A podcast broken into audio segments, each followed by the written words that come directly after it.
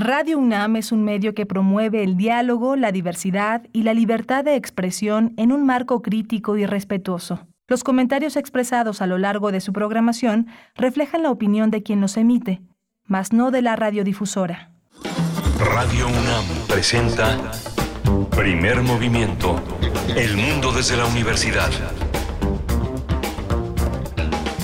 Muy buenos días de viernes. Hoy es viernes 19 de agosto de 2022 y ya son las 7 con 3 minutos de la mañana. Inicia primer movimiento, este espacio matutino de Radio UNAM que transmite en vivo desde Ciudad de México a través de las frecuencias del 96.1 y también en la amplitud modulada el 860 en www.radio.unam.mx de manera digital para llegar a los oídos de todo el mundo. Así es que estamos iniciando esta emisión de viernes donde de una vez, bueno, ya desde ayer nos estaban enviando, nos enviaron ustedes en redes sociales sus complacencias musicales. Tenemos ya algunas en filas, todavía hay espacio, así es que de una vez les invitamos, eh, envíen sus complacencias.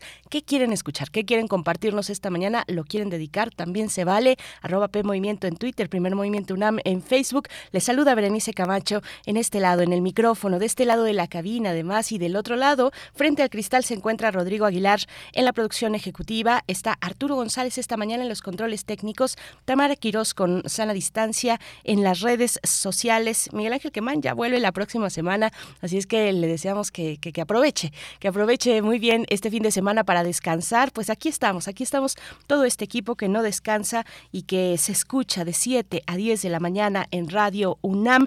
En esta mañana muy especial, es un día muy especial para todos nosotros, para todas nosotras, porque, eh, bueno, y para esta casa de estudios en general, porque hoy recibe a la nueva generación de nivel medio superior eh, en el primer minuto de este día, un poquito antes de, este día viernes, se, se, publicaron los resultados del concurso Comipems 2022 y bueno, damos la bienvenida a, a todos ustedes, bienvenidas, bienvenidos y bienvenidos también a quienes hoy han logrado con su esfuerzo y el de sus familias, eh, pues un lugar en la máxima casa de estudios. Ya desde hoy forman parte de esta comunidad universitaria. Valió la pena el esfuerzo y fue mucho. Fue mucho el esfuerzo. Ha sido son tiempos muy complejos para las y los jóvenes.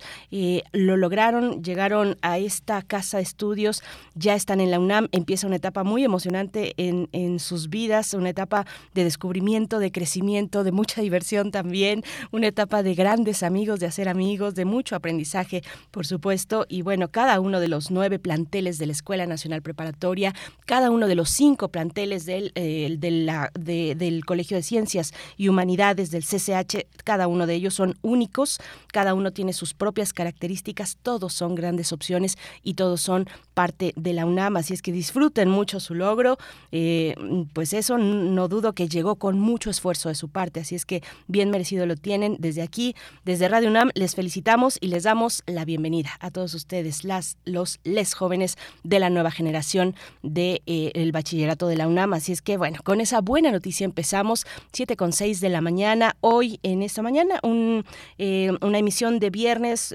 vamos a tener varios temas culturales, políticos, también. Estaremos conversando, bueno, y también vamos a tener eh, cortesías, cortesías, invitaciones para ustedes, para que vayan al teatro, así es que si se quedan durante toda la emisión hasta las 10 de la mañana, seguramente podrán llevarse alguna de estas cortesías, son varias cortesías. Vamos a iniciar hablando con Tarek Ortiz, quien es eh, actor, compositor, cantante, drag también, y se presenta en el Teatro Bar El Vicio con el espectáculo Veneno, Tareque y Baldomero. Es un espectáculo, pues con una propuesta musical, un, espectáculo de cabaret latino noir, eh, con propuestas musicales que van desde el bolero, el tango, el son cubano, el cardenche. Eh, se la van a pasar muy bien los que asistan este viernes 21 a 30 horas al Teatro Bar El Vicio para este, pues este, este, este, este espectáculo Veneno, Tareque y Baldomero.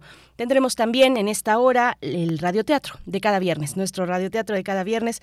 En esta ocasión toca el turno de escuchar La Noche del Féretro eh, de Francisco Tario. Eh, se encuentra en Descarga Cultura también, es una, es una producción de Descarga Cultura con la narración de nuestro querido compañero, querido amigo Juan Stack y también la dirección de, Eduardo Ruiz Aviñón. Así es que eso, de ahí va, por ahí va el radioteatro de esta mañana de viernes y en la nota nacional hacia la segunda hora, Veracruz, eh, temas, temas nacionales, temas de Veracruz, del estado de Veracruz, eh, una investigación una investigación, es un reportaje eh, realizado por ABC Noticias, La Jornada y Conectas. Es un reportaje muy interesante eh, de, atención urgente, también me parece. Eh, Veracruz lucra con descuentos ilegales a trabajadores, entidades financieras que imponen tasas de interés abusivas que se descuentan directamente de nómina. Vamos a tener los detalles de esta investigación con Eirinet Gómez, periodista, corresponsal de La Jornada en Veracruz y en ABC Noticias. Así es que bueno, esto para la nota nacional y en la nota internacional, el acuerdo nuclear el acuerdo nuclear, las negociaciones del acuerdo nuclear, bueno, que todo se ha puesto, como sabemos, muy complejo con el panorama en Ucrania, así es que también, también el acuerdo nuclear eh, pues se ha visto en un contexto distinto, en un contexto diferente ahora con la cuestión en Ucrania. Así es que vamos a estar eh, eh, recientemente, a principios de este mes, entre el 4 y el 8 de agosto, tuvo lugar una mesa de negociación, se desplegó de ahí por parte de la Unión Europea y su Oficina de Asuntos Exteriores se desplegó uno que podría ser un borrador final, una, una interpretación final del acuerdo, de un acuerdo que surgió en 2015 y que ustedes saben se abandonó por parte de Estados Unidos en 2018 en la era de Donald Trump. Así es que bueno, vamos a tener los detalles sobre este importante tema con Moisés Garduño, profesor de la Facultad de Ciencias Políticas y Sociales de la UNAM, especialista en estudios árabes e islámicos contemporáneos, Irán y el acuerdo nuclear. Después tendremos la poesía necesaria hacia la tercera hora.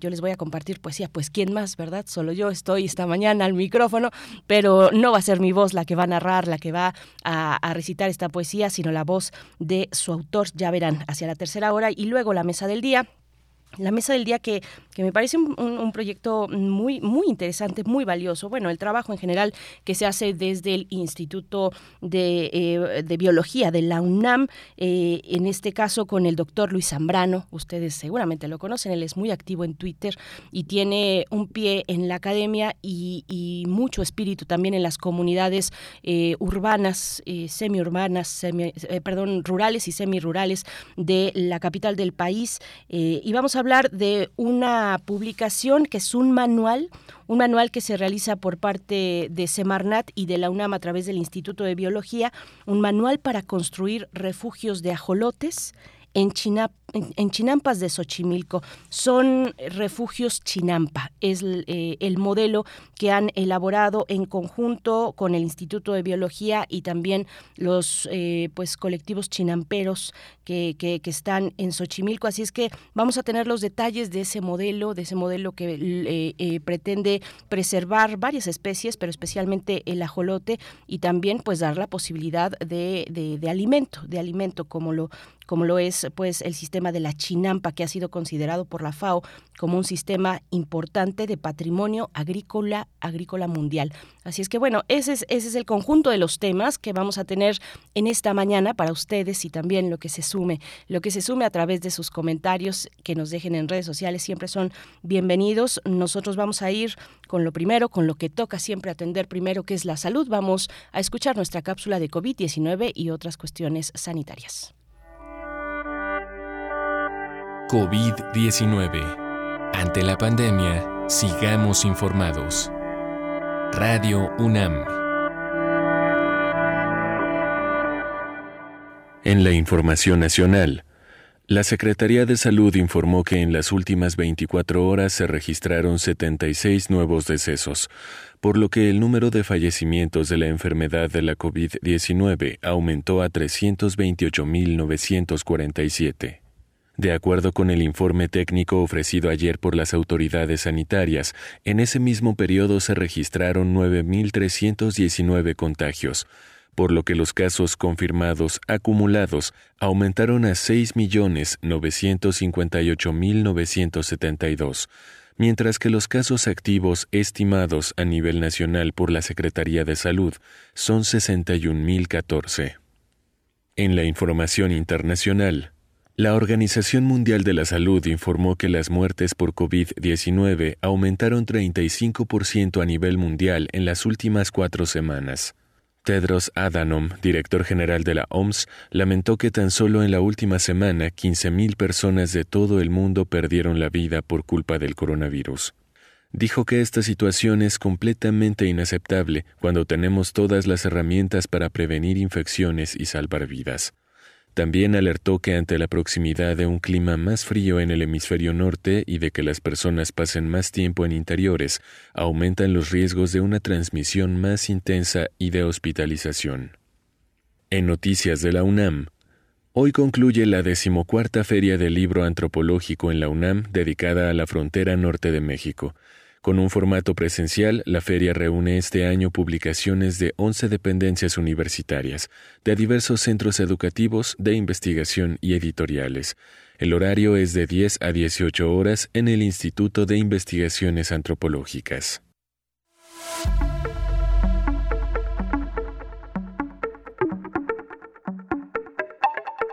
Y en nuestras recomendaciones culturales, como parte de las actividades de Encrucijada, Mujeres en el Butó, que se realizará del 23 al 28 de agosto, el Museo Universitario del Chopo invita al conversatorio donde cuatro mujeres latinoamericanas buscan enriquecer la práctica y comprensión de esta disciplina a través de experiencias, formaciones y culturas diferentes que forman un crisol que nutre la danza butó. La cita es el próximo 23 de agosto a las 5 de la tarde en la cafetería del Museo Universitario del Chopo. La entrada general es libre. Primer movimiento. Hacemos comunidad en la sana distancia.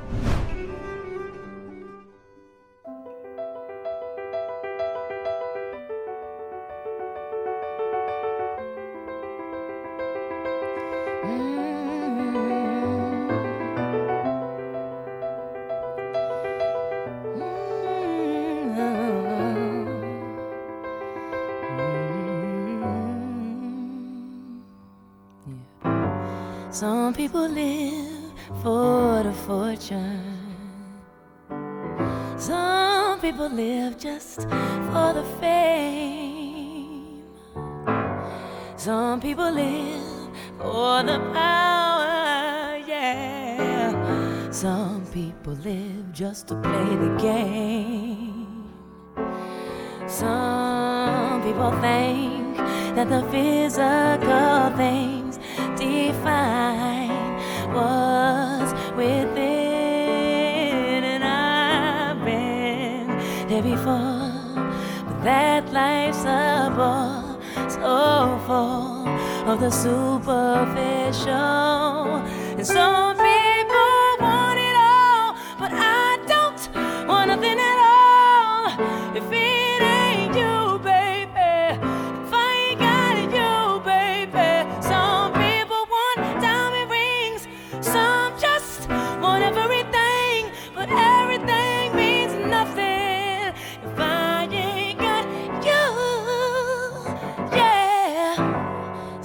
people search for a fountain.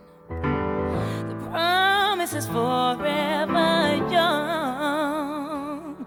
You know, some people need three dozen roses, and that's the only way to prove you love them. Hand me the world on a silver platter and what good would it be? With no one to share, with no one who truly cares for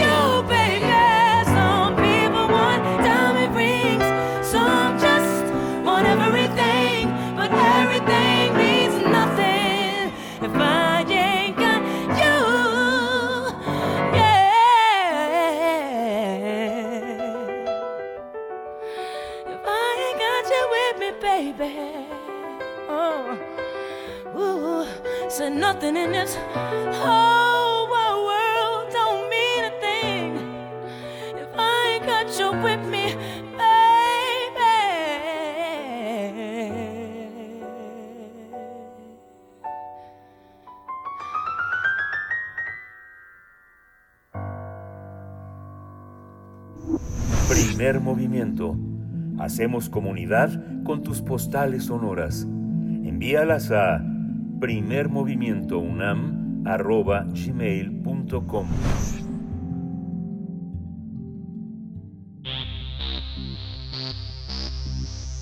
De festivales, ferias y más. Recomendaciones culturales. Si no tienes planes para este viernes y quieres divertirte, puedes disfrutar del espectáculo de Tareque y Baldomero, quienes llevan alrededor de 20 años haciendo cabaret, es decir, tocando, bailando, actuando, gozando y reflexionando.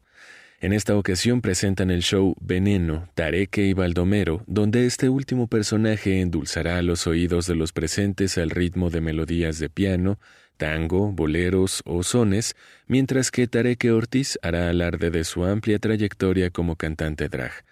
Ambos sumarán su talento y malicia conscientes de que la única diferencia entre el veneno y la medicina es la dosis, así que al final del show se conocerá el efecto de este resultado. La cita es este viernes 19 de agosto, hoy a las 21.30 horas en el Teatro Bar El Vicio, ubicado en la colonia del Carmen de la Alcaldía Coyoacán. Tendremos una charla sobre el espectáculo. Para ello nos acompaña Tareque Ortiz. Él es actor, compositor, cantante y drag. Muchas gracias por estar esta mañana muy tempranito. Te desmañanamos, Tareque Ortiz. Bienvenido aquí a Primer Movimiento. ¿Cómo te encuentras? Bueno, bien, bien, bien. Es un horario, este, es un horario. Bueno, no, ya con la edad me he despertado un poco más temprano. Eso pasa, eso nos pasa. A mí también me va pasando poco a poco, Tareque. Pues te damos la bienvenida. Eh, fíjate que nos, nos gusta mucho hablar del Teatro Bar El Vicio, de lo que se presenta, de a quienes convocan. Nuestra audiencia, yo creo que ya es especialista en el Teatro Bar El Vicio. Es un espacio muy importante. Cuéntanos, cuéntanos, tú ya, ya has estado ahí eh, con este espectáculo. Cuéntanos cómo te ha tratado, cómo te ha tratado el público que se acerca, cuál es la diferencia frente a otros públicos. Es único el Teatro Bar El Vicio, ¿no?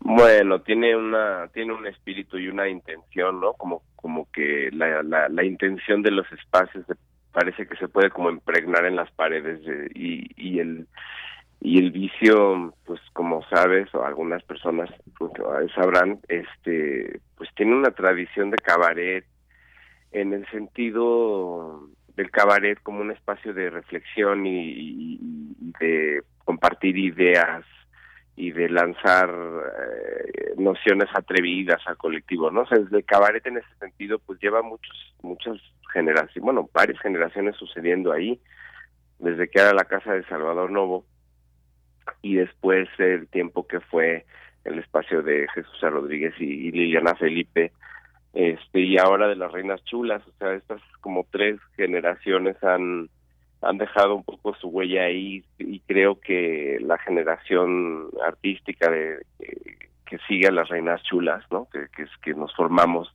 a, a la par junto con ellas, pues estamos alcanzando la vejez lo más dignamente posible y llegando como a un a un pues a una etapa como de madurez, ¿no? O sea, eh, creo que han, han sido como grandes picos así de desarrollo en estas tres generaciones. Y ahorita me gusta ver que mm, pues que quienes estamos empezamos eh, quienes empezamos eh, como parte de la programación del vicio cuando se empezó a llamar el vicio pues ya ya hemos trabajado unos 15 20 años no alrededor del vicio. Entonces creo que es un lugar que siempre a mí particularmente me me ha dado la bienvenida de, de maneras muy muy mágicas y muy sinceras es un espacio donde me siento con toda la tranquilidad de pues de ser yo mismo no o sea eso es lo que es quizá lo más importante en el cabaret no nada más para el artista sino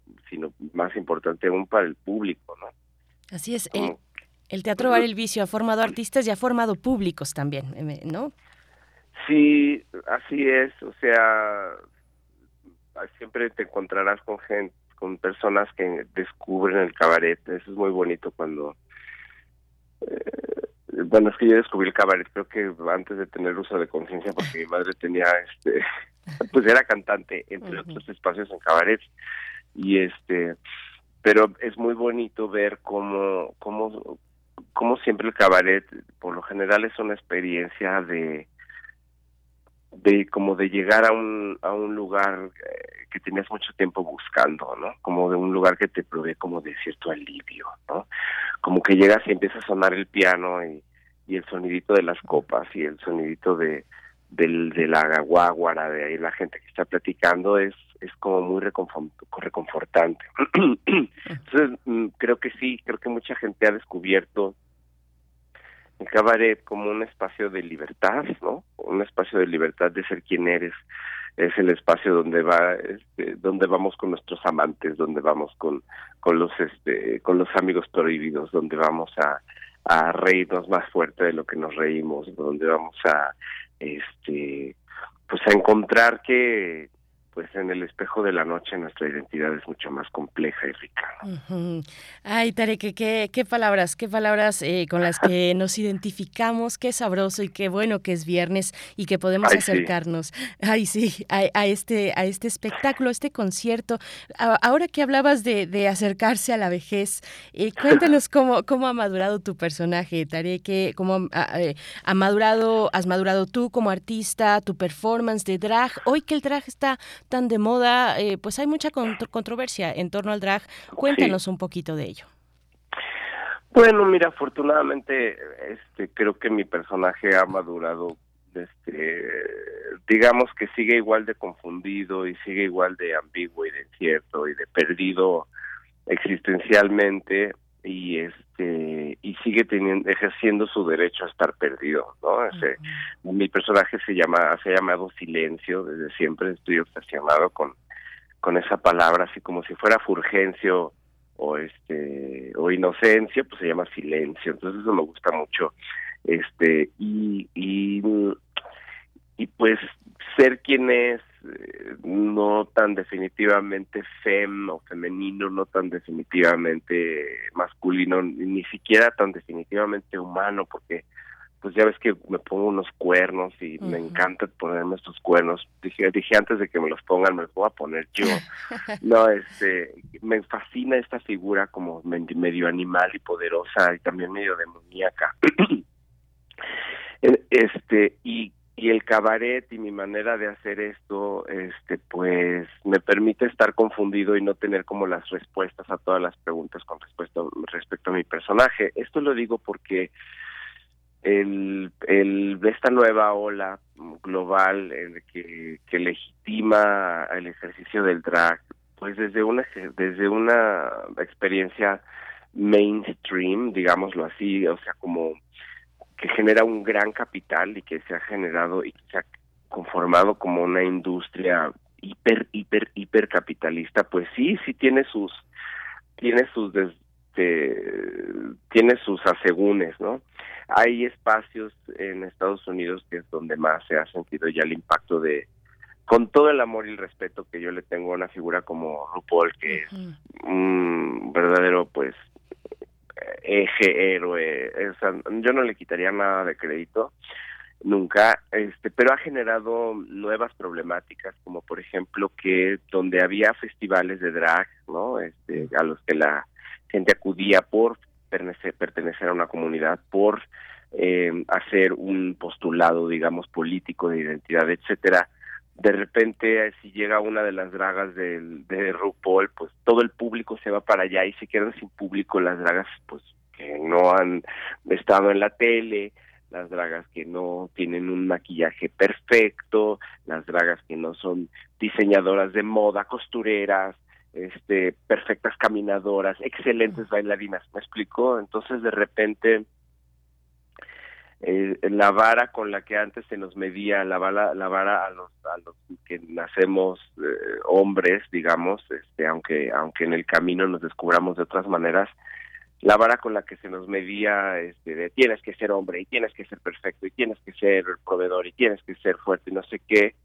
de repente pareciera que golpea con la misma dureza a, toda una nueva generación de dragas que tienen que ser perfectas, tienen que ser increíbles, tienen que hablar inglés, tienen que... ¿Me explico? Entonces es como, oigan, no, o sea, el chiste de ser draga, eh, el chiste de ser travesti, el chiste de ponerse la ropa que no quiere, era, era explorar de maneras complejas la identidad. ¿no? Este, hace, se, hay, hay una nueva generación de exigencias por supuesto, nuevamente dictada desde aquello que es lo que movía al machismo en un principio, que es el capital. O sea, que no se nos olvide que el macho lo que defiende es territorio, ¿no? Propiedad. No el macho por sí, lo que defiende es territorio y propiedad. Entonces, pues hay que tener cuidado con no caer en exactamente el mismo lugar que el macho cae, que es defender territorio y capital.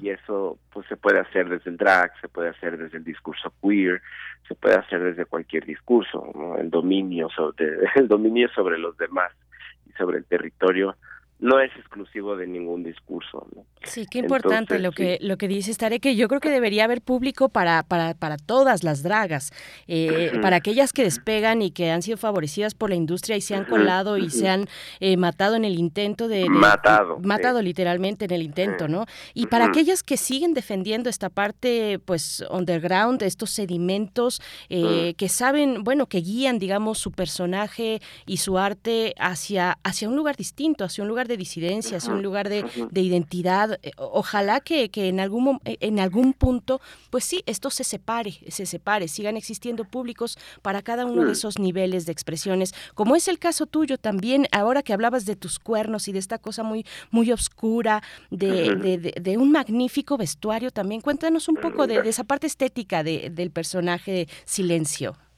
Pues este pues es que si a Silencio no sé le gusta ponerse grandes vestidos y este y, le, eh, le encanta pasear por la lagunilla y hacerse amigo de de los diseñadores de los vestidos de 15 años y ahí en los mercados este y el brillo o sea el brillo le fascina pues no el brillo de la noche. Entonces pues los vestuarios son esos son como collages que que hago entre entre faldas de quinceañera y de china poblana del mercado de la lagunilla con con con blusas de las tiendas punk darks de, del chopo y de insurgentes y, y de y de ropa usada que me encuentro en mis en mis viajes ahí amo meterme a las tiendas de ropa usada y de vestidos que que me recuerdan a, mi mamá, ¿sabes? Como a, como a lo que había en los closet, en el closet de mi mamá donde yo me metía ni siquiera a me metía, me metía como a rolar entre la ropa, o sea, como que la ropa además de lo visual tiene esta experiencia táctil y este y pues la sensación de estar en contacto con las telas brillosas y grandotas y así pues forman parte de las de las grandes obsesiones de silencio no silencio nunca sabe realmente qué mira la, quienes quienes quienes no nacemos en un cuerpo eh, absolutamente identificable como masculino o femenino.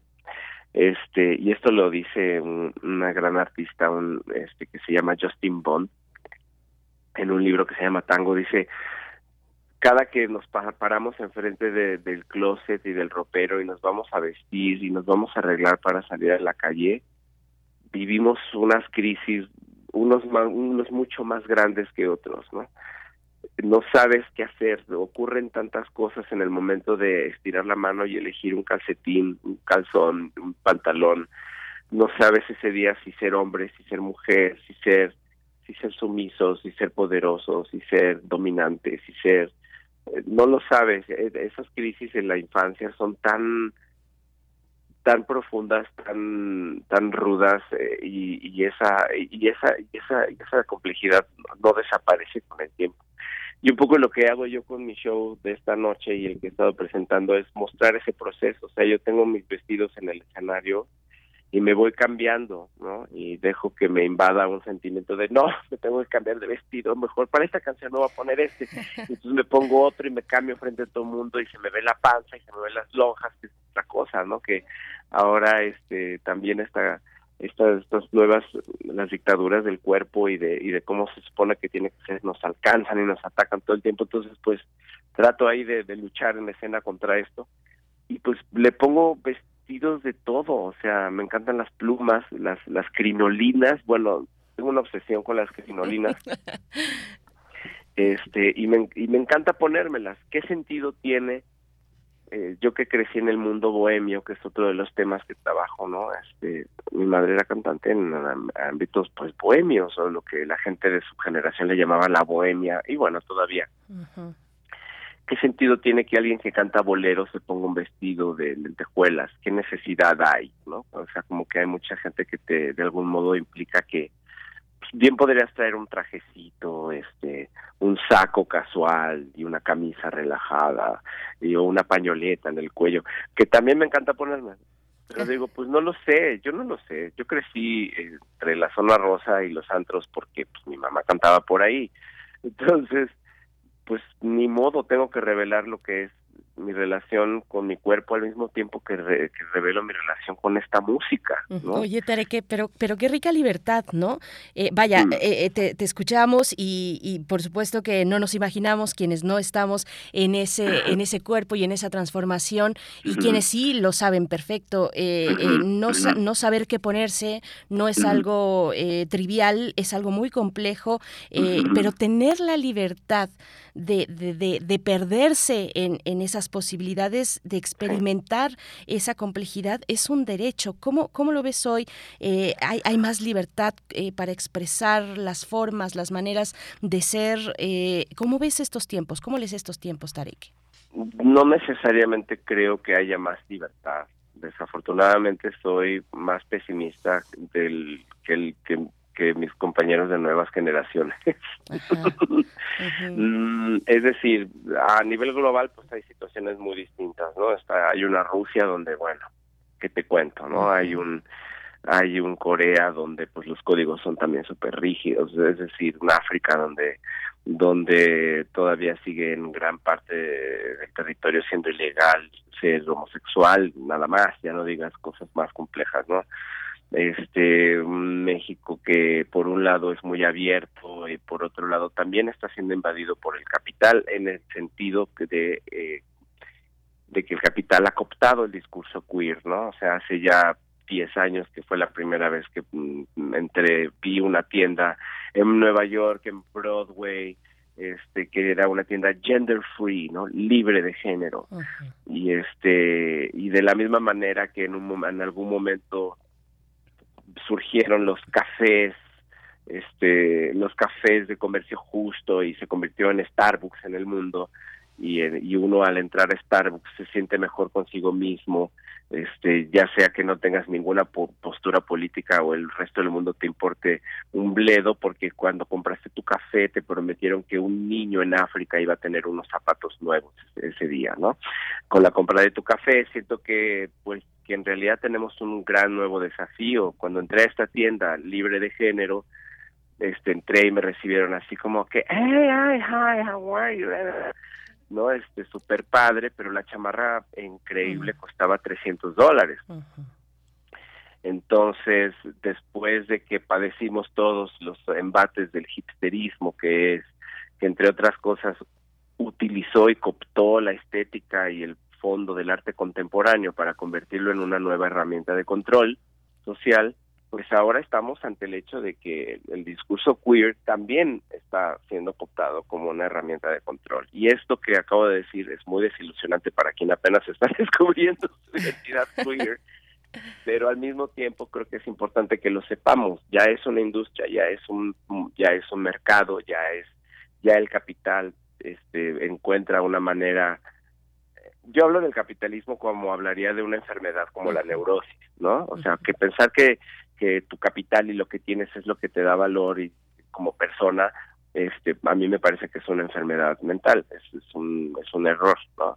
Más allá de lo que puede implicar a nivel mundial es o no es válido el capitalismo y a nivel geopolítico, o sea, mm, hay algo que, que no está bien para mí en, en el pensar que lo que tienes y el dinero que tienes es lo que te da valor como persona, ¿no? Pero bueno, en ese sentido es muy fácil revolver una cosa con la otra, o sea, eres gay, eres joto, marica, este, queer, lo que sea, eh, pero mm, lo tienes que ser de una manera legitimada por el capital que tienes o qué? ¿No? Esa, esa discusión este me parece que es, es muy intensa hoy en día.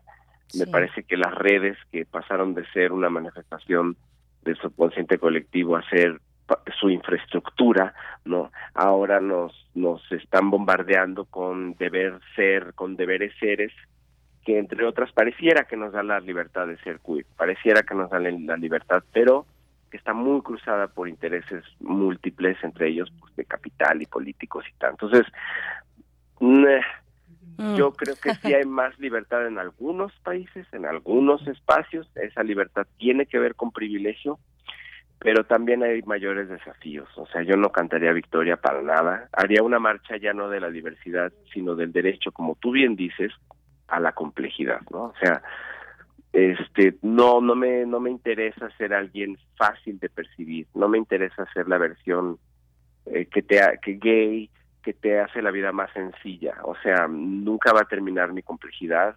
¿Por qué no me quieres así complejo, no? O compleje, este, y no, no te, no te piensas hacer la vida más fácil, sociedad, ¿no? o sea, no, no me interesa.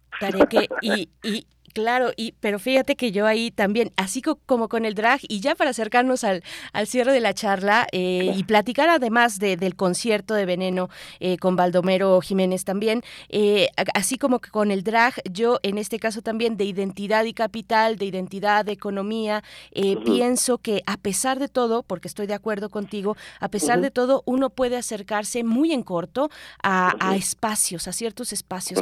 se acerca uno un, un viernes, un sábado a la glorieta de los insurgentes y qué vas a ver ahí vas a ver la tianguis disidente por ejemplo no que es que es una cosa alucinante. Es una cosa alucinante y, y, bueno quien no lo quien quien no lo ha visto no sé hay, hay hacen pasarelas hacen shows hacen hay una hay una tianguis precisamente donde jóvenes eh, de nivel digamos preparatoria jóvenes pues sí muy muy jovencitos en sus 20 eh, iniciales en sus 17 eh, años 15 y etcétera pues venden venden ropa de segunda mano, hacen una economía cercana. Es algo bien interesante, Tarek. La diseñan, la, crean, la construyen. Y, fíjate qué fuerte en la zona rosa, que, que, que, justamente ah, con respecto a lo que decimos, ¿no? Como eh, qué simbólico es que en donde se supone que está la meca de, de la libertad, este, en el caso de la zona rosa, pues desde como muy LGBT, como muy arcoíris, eh, por un lado ves una industria creciente que genera muchísimo capital y mucho dinero de los antros y los bares y todo este consumo. Eh, y por otro lado, eh, esta, eh, la tianguis es atacada por la policía, ¿no? Es decir, que, ¿de qué? porque lo fue, recordemos, ¿no? Y, y, con tu voz y con, o sea, que dices, bueno, pero a ver, aquí donde se supone que es la meca de la libertad, un intento que es justamente, mm, y perdón, regreso, a, es no capitalista, no, no, no es para generar dinero, sino para generar comunidad y creatividad, y hay gente de muchas clases sociales y, y, hay muchas convergencias, nos representa tanto miedo, ¿no? Un grupo, un, grupo, una comunidad absolutamente, que no le está haciendo absolutamente nada a nadie, sino justamente creando un espacio de libertad, es así de fuerte, y lo mismo con el chopo, ¿no? También me gusta pensar que por eso mi ropa es de esos espacios, o sea, algunas de mis joyas son de la tianguis, ¿no? Algunas de mis cosas, este, las compro ahí y cuando llego ahí me, me, me, emociono y quiero así ver otro collar y ver otra cosa y platicar un poquito más con la gente que está ahí, que, que es pues quien, quien crea esos espacios, ¿no?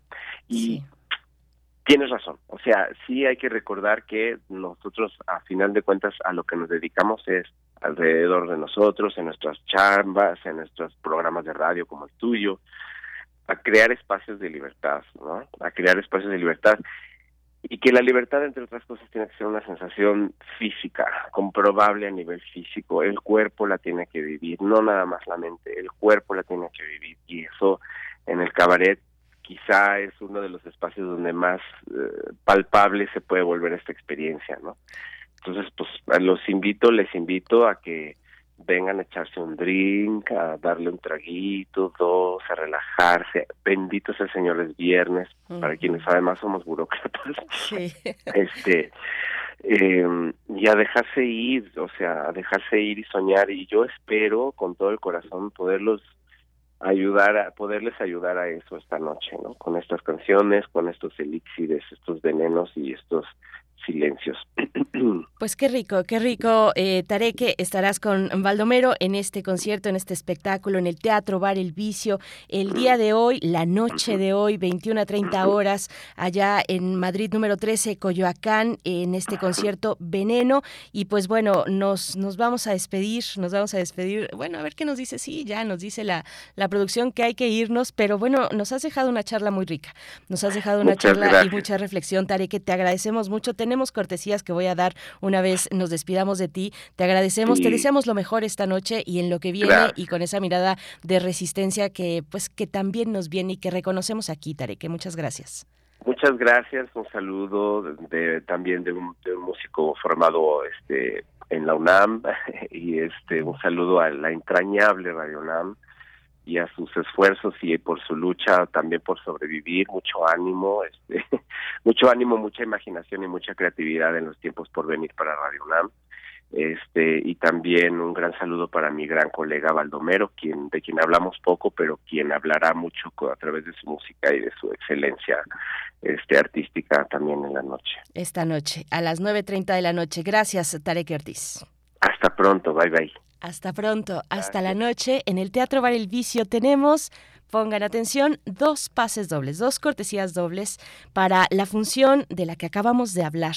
Eh, la función de hoy viernes, 21 a 30 horas, Teatro Bar El Vicio, Madrid número 13 en Coyoacán, en Ciudad de México. Estos dos pases dobles se van a ir por Twitter para las primeras dos personas que comenten en la publicación que ya está ahí tienen que comentar, busquen nuestra publicación comenten con el hashtag Tareque y además agreguen una captura de pantalla donde se vea que siguen al Teatro Bar El Vicio en Twitter y a Primer Movimiento también en Twitter. Las dos primeras personas que cumplan con esto se van a llevar su pase doble, son dos, para la función de Veneno, Tareque y Valdormero en esta noche donde van a poder pues disfrutar de un cabaret, de una propuesta de cabaret latino noir con bolero, tango, son cubano, cardenche. Eh, bueno, pues está ahí la invitación no se dan cortesías por mensaje directo, solo con la dinámica que les acabo de compartir, que estará abierta hasta las 11 de la mañana. Así es que, bueno, pues aprovechen y acérquense al Teatro Bar El Vicio, 7 con 45 minutos.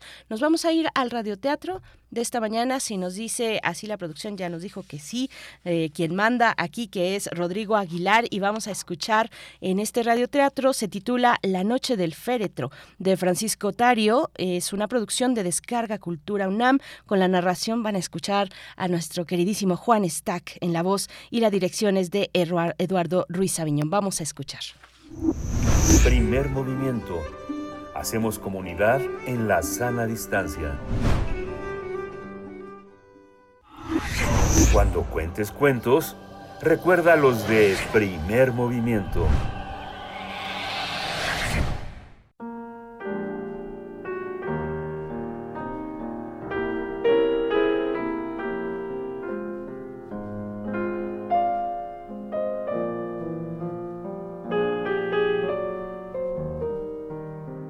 La noche del féretro.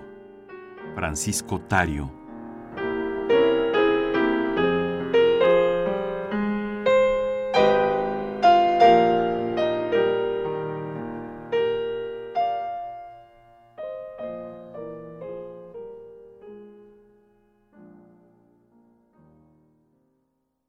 Entró un señor enlutado, con los zapatos muy limpios y los ojos enrojecidos por el llanto. Se aproximó al empleado y dijo, Necesito un féretro. Oí distintamente su voz ronca y amarga, seguida por una tos irritante que, de estar yo dormido, me hubiera hecho despertar. Oí también, en aquel preciso momento, el timbre de la puerta en la casa contigua y el ladrido del perro, quien anunciaba así su alegría. El empleado dijo, Pase usted. Y pasó el hombre sigilosamente, con un poco de asco, mirando a diestra y siniestra como una reina anciana que visita un hospital. Parecía un tanto avergonzado del espectáculo, de aquellos cajones grises, blancos o negros, que tanto asustan a los hombres, y de aquella luz amarilla y sucia que daba al local cierto aspecto de taberna. Mi compañero de abajo se enderezó cuanto pudo para explicarme.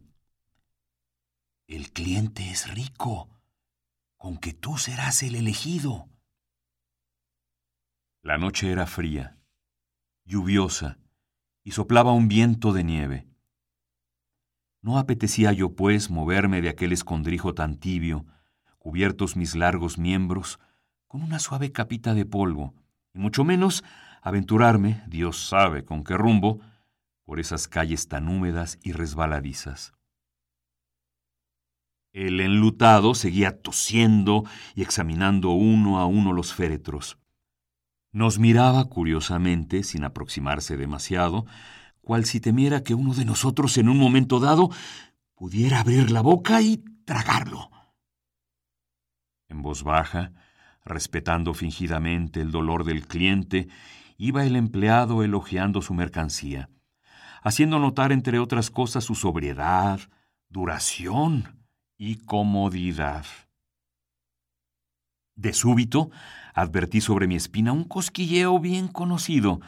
El empleado me quitaba el polvo ceremoniosamente con un cepillo de gruesas cerdas que me produjo risa.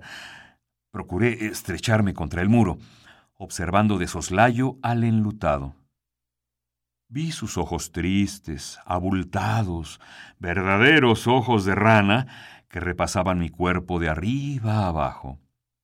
Escuché de nuevo su voz cavernosa. El finado es robusto, ¿sabe? Fue entonces cuando pensé, me llevará sin duda. En efecto, prorrumpió. Creo que me convenga este. Ajustaron el precio, en mi concepto irrisorio, me trasladaron a un automóvil demasiado fúnebre, con las llantas blancas. La lluvia seguía cayendo en aisladas gotas frías. El cierzo me penetraba a través de los poros, helándome la sangre. Una sombra humana, en el interior del vehículo, sollozaba ahogadamente, llevándose con frecuencia el pañuelo a la boca. Otra, más rígida y grave, con el cuello del capote subido, hacía girar extrañamente el volante. Cruzamos calles silenciosas y lóbregas, pobladas de perros chorreantes y prostitutas, avenidas iluminadas y alegres donde la gente paseaba con lentitud bajo los paraguas negros. Una plazoleta muy triste, en la cual tocaba una banda y los militares lucían sus uniformes nuevos. Edificios de ladrillo tenebrosos, en cuyos interiores adivinaba yo parejas de hombres y mujeres estrujándose frenéticamente. En tanto, mi cerebro trabajaba sin descanso. ¿Hacia qué lugar me conducirán? ¿Qué clase de destino me aguarda? Es preciso que los hombres sepan que los féretros tenemos una vida interna sumamente intensa y que en nuestros escasos ratos de buen humor bromeamos o nos chanceamos unos con otros. Ante todo, tenemos nombre, unos masculinos y otros femeninos, naturalmente de acuerdo con nuestro sexo. Mientras permanecemos en el almacén somos célibes. Sin embargo, estamos fatalmente destinados al matrimonio, es decir, a lo que en el mundo común y corriente se designa con otro nombre estúpido, el entierro. Semejante acontecimiento es el más importante de nuestra vida, y de ahí que meditemos tan a menudo acerca del cónyuge que nos deparará la suerte. Buena prueba de esto último es que hoy, al salir rumbo al armatoste que me aguarda, un antiguo camarada se despidió de mí de esta forma. El destino te conceda buena hembra y buena casa. Yo, que soy hombre, le respondí tristemente. Sobre todo eso, amigo, buena casa para pasar el invierno. Ah, esas tumbas de tierra, enlodadas y frías, llenas de mil clases de bicharracos glotones que trepan por nuestras espaldas y nos van destruyendo lentamente. Esas tumbas ignominiosas y endebles, en cuya superficie no hay flores ni hierba, y sobre las cuales chapotea la lluvia sin piedad alguna. Esas tumbas tan pobres, tan solas, encaramadas allá sobre cualquier montaña o sumergidas en el corazón de un abismo. Cuando el automóvil se detuvo, observé que mi llegada despertaba un interés incomprensible. Se oyeron voces humanas de ¡El féretro! ¡El féretro! Alcé los ojos y vi un edificio cuadrado con dos terrazas de piedra. Suspiré aliviado. Tres hombres vestidos ridículamente me transportaron hasta un suntuoso aposento en cuyos ángulos ardían los cirios. Esos malditos cirios que chisporrotean continuamente, abrazando nuestras entrañas con sus gotas de cera blanca. Tardé un buen rato, no obstante, en descubrir a mi cónyuge. Entretanto, tuve que realizar indecibles esfuerzos para contener la risa.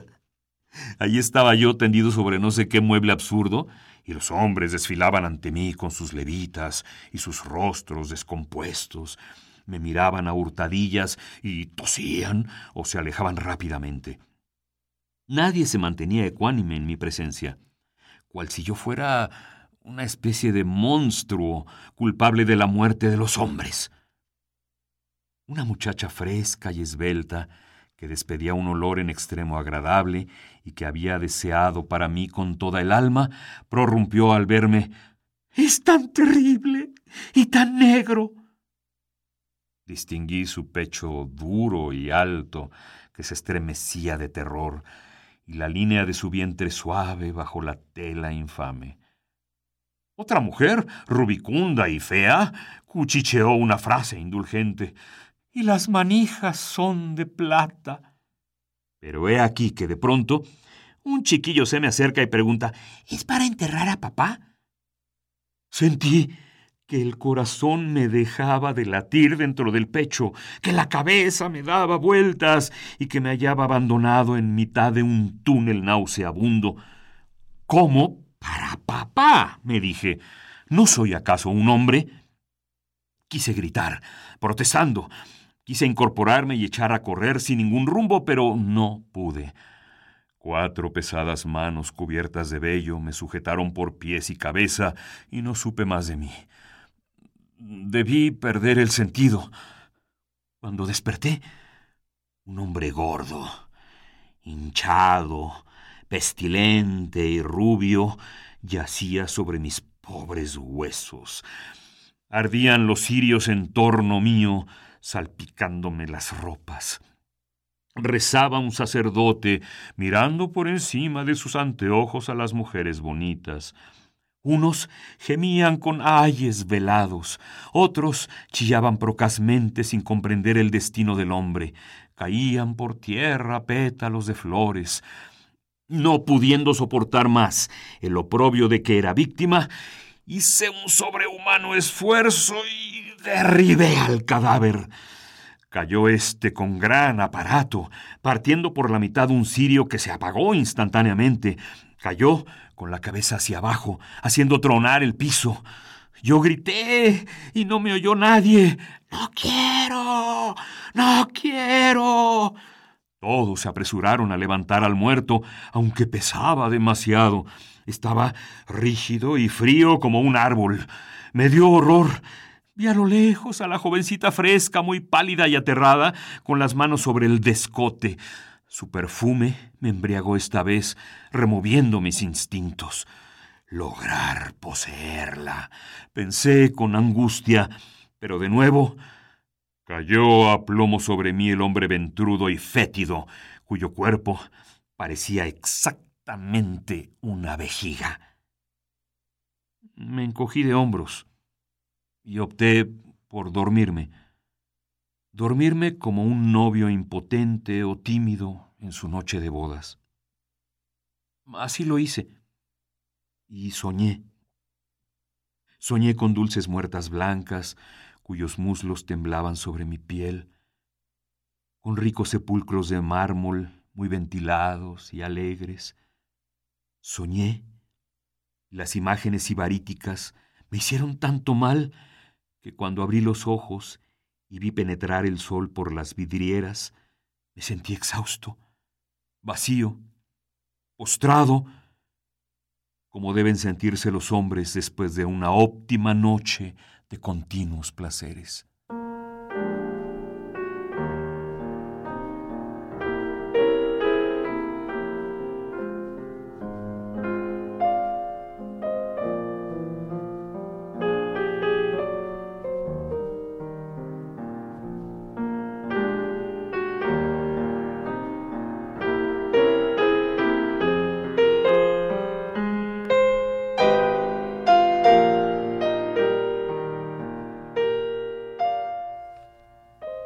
Tuvimos el radioteatro de esta mañana, La Noche del Féretro, producido por Descarga Cultura.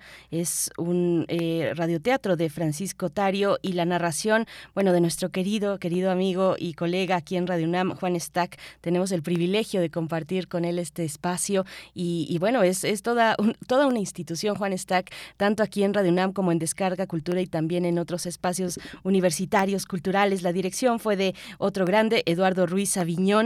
Así es que, bueno, ¿qué les pareció? ¿Qué les pareció este radioteatro? Son las 7 con 59 minutos. A punto estamos de despedir esta primera hora de nuestra transmisión de hoy, viernes 19 de agosto. Les repetimos que los boletos, los pases dobles, las cortesías para la función de hoy en el Teatro Bar El Vicio se van para las personas que encuentren nuestra publicación en Twitter, que, escriban ahí eh, abajo de la publicación el hashtag Tareque y además agreguen la, pantalla, la captura de pantalla donde se vea que siguen a Teatro Bar El Vicio y a Primer Movimiento. Quienes cumplan con esos requisitos se llevan su pase doble para esta noche, para este show, para este espectáculo de cabaret latino noir, eh, eh, Veneno, Tareque y Valdomero. Así es que, bueno, pues aprovechen esta oportunidad si se encuentran en Ciudad de México y se quieren lanzar esta noche a el Teatro Bar El Vicio y tener, disfrutar de un poco de cabaret. Así es que, bueno, pues ya las 8 de la mañana vamos a ir al corte y volvemos a Primer movimiento. Síguenos en redes sociales. Encuéntranos en Facebook como Primer Movimiento y en Twitter como arroba PMovimiento. Hagamos comunidad.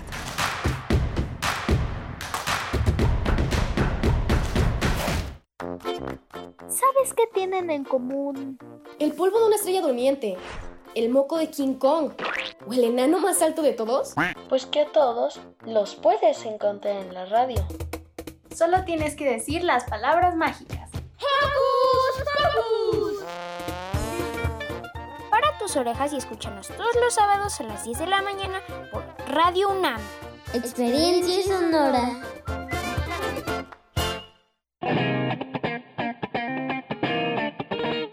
Este es el sitio donde se intersecta toda la música.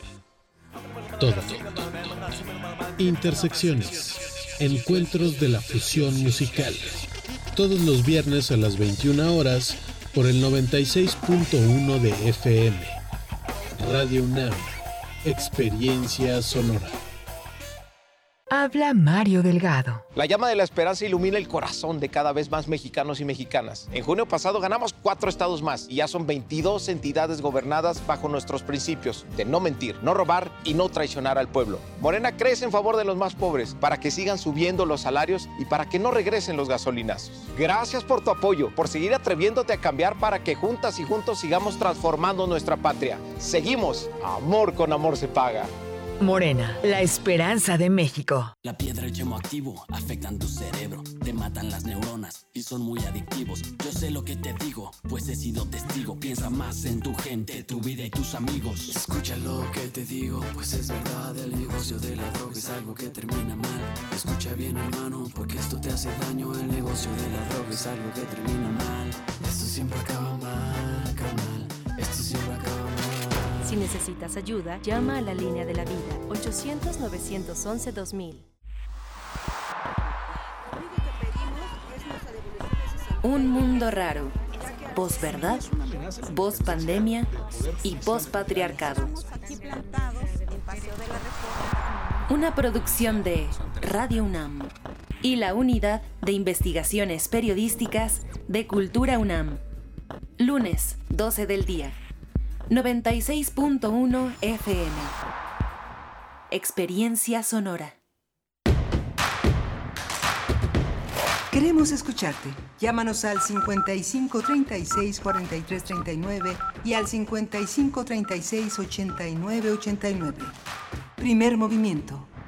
Hacemos comunidad.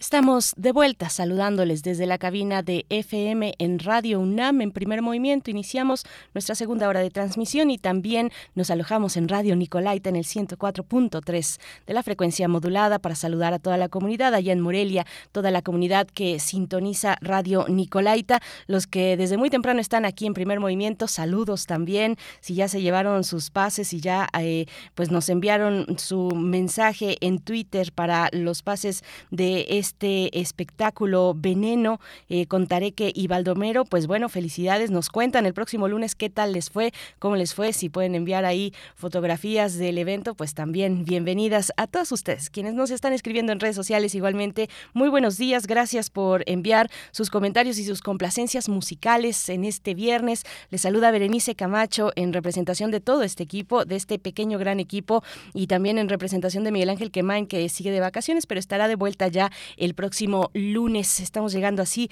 al fin de semana, al fin de semana, bueno, pues con noticias de, de todo tipo, algunas pues eh, mm, sumamente importantes como el anuncio que se dio el día de ayer, ayer que se presentó el informe sobre la el, informe que, presenta mm, y que realiza la Comisión para la Verdad y el Acceso a la Justicia del caso Ayotzinapa, que señala, fue presentado por Alejandro Encinas, el subsecretario de Derechos Humanos, eh, señala este informe sobre el caso Ayotzinapa, que la desaparición de los 43 estudiantes de la Escuela Normal eh, Isidro Burgos en Ayotzinapa, ocurrida eh, esos hechos de la noche del 26 de septiembre de 2014, pues dice Alejandro Encinas y dice este informe, fue un crimen de Estado en el que concurrieron integrantes del grupo delictivo Guerreros Unidos y agentes de diversas instituciones del Estado mexicano. Este informe eh, pues detalló, detalla que las autoridades estatales del más alto nivel fueron omisas y negligentes,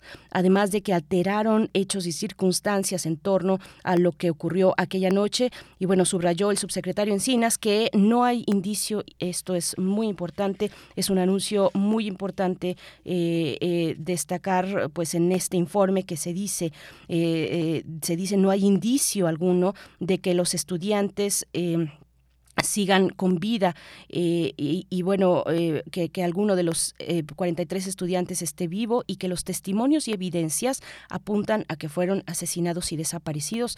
Es muy fuerte, muy fuerte el contenido de este informe, pues nos simbra, llegamos así varios años después de lo ocurrido en Ayotzinapa, pues con este informe que presenta la Comisión para la Verdad y el Acceso a la Justicia en el caso Ayotzinapa, no hay indicio alguno de que los estudiantes siguieran con vida sino todo lo contrario. Todo indica, eh, de acuerdo a estos testimonios y evidencias, eh, pues que fueron ultimados, dijo así Alejandro Encina, subsecretario de Derechos Humanos eh, del nivel federal. Pues bueno, sí, una noticia importante, una noticia fundamental, fundamental eh, que queríamos compartir con ustedes, aunque no la vamos a tratar a fondo en esta mañana, pero sí, sí comentarlo con ustedes a través de este espacio en esta mañana de viernes. Pues bueno, vamos, vamos a tener por delante de nuevo es un es un programa muy variado. Ya estuvimos conversando sobre cuestiones artísticas, sobre el cabaret, sobre eh, esta esta manera performática de hacer drag,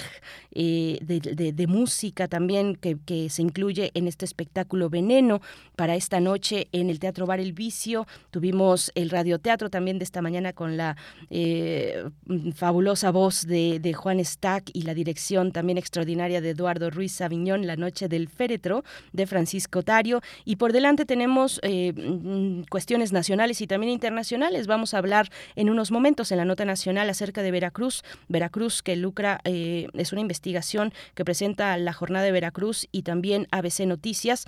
Veracruz lucra con descuentos ilegales a trabajadores. Es eh, una investigación, un reportaje que realizan estas instancias, bueno, estas entidades informativas. Así es que vamos a compartir con ustedes los detalles de esta investigación con Eirinet Gómez, periodista corresponsal de la jornada en Veracruz y de ABC Noticias. Tendremos después, en esta mañana, en esta hora, la nota internacional para hablar de Irán y el acuerdo nuclear.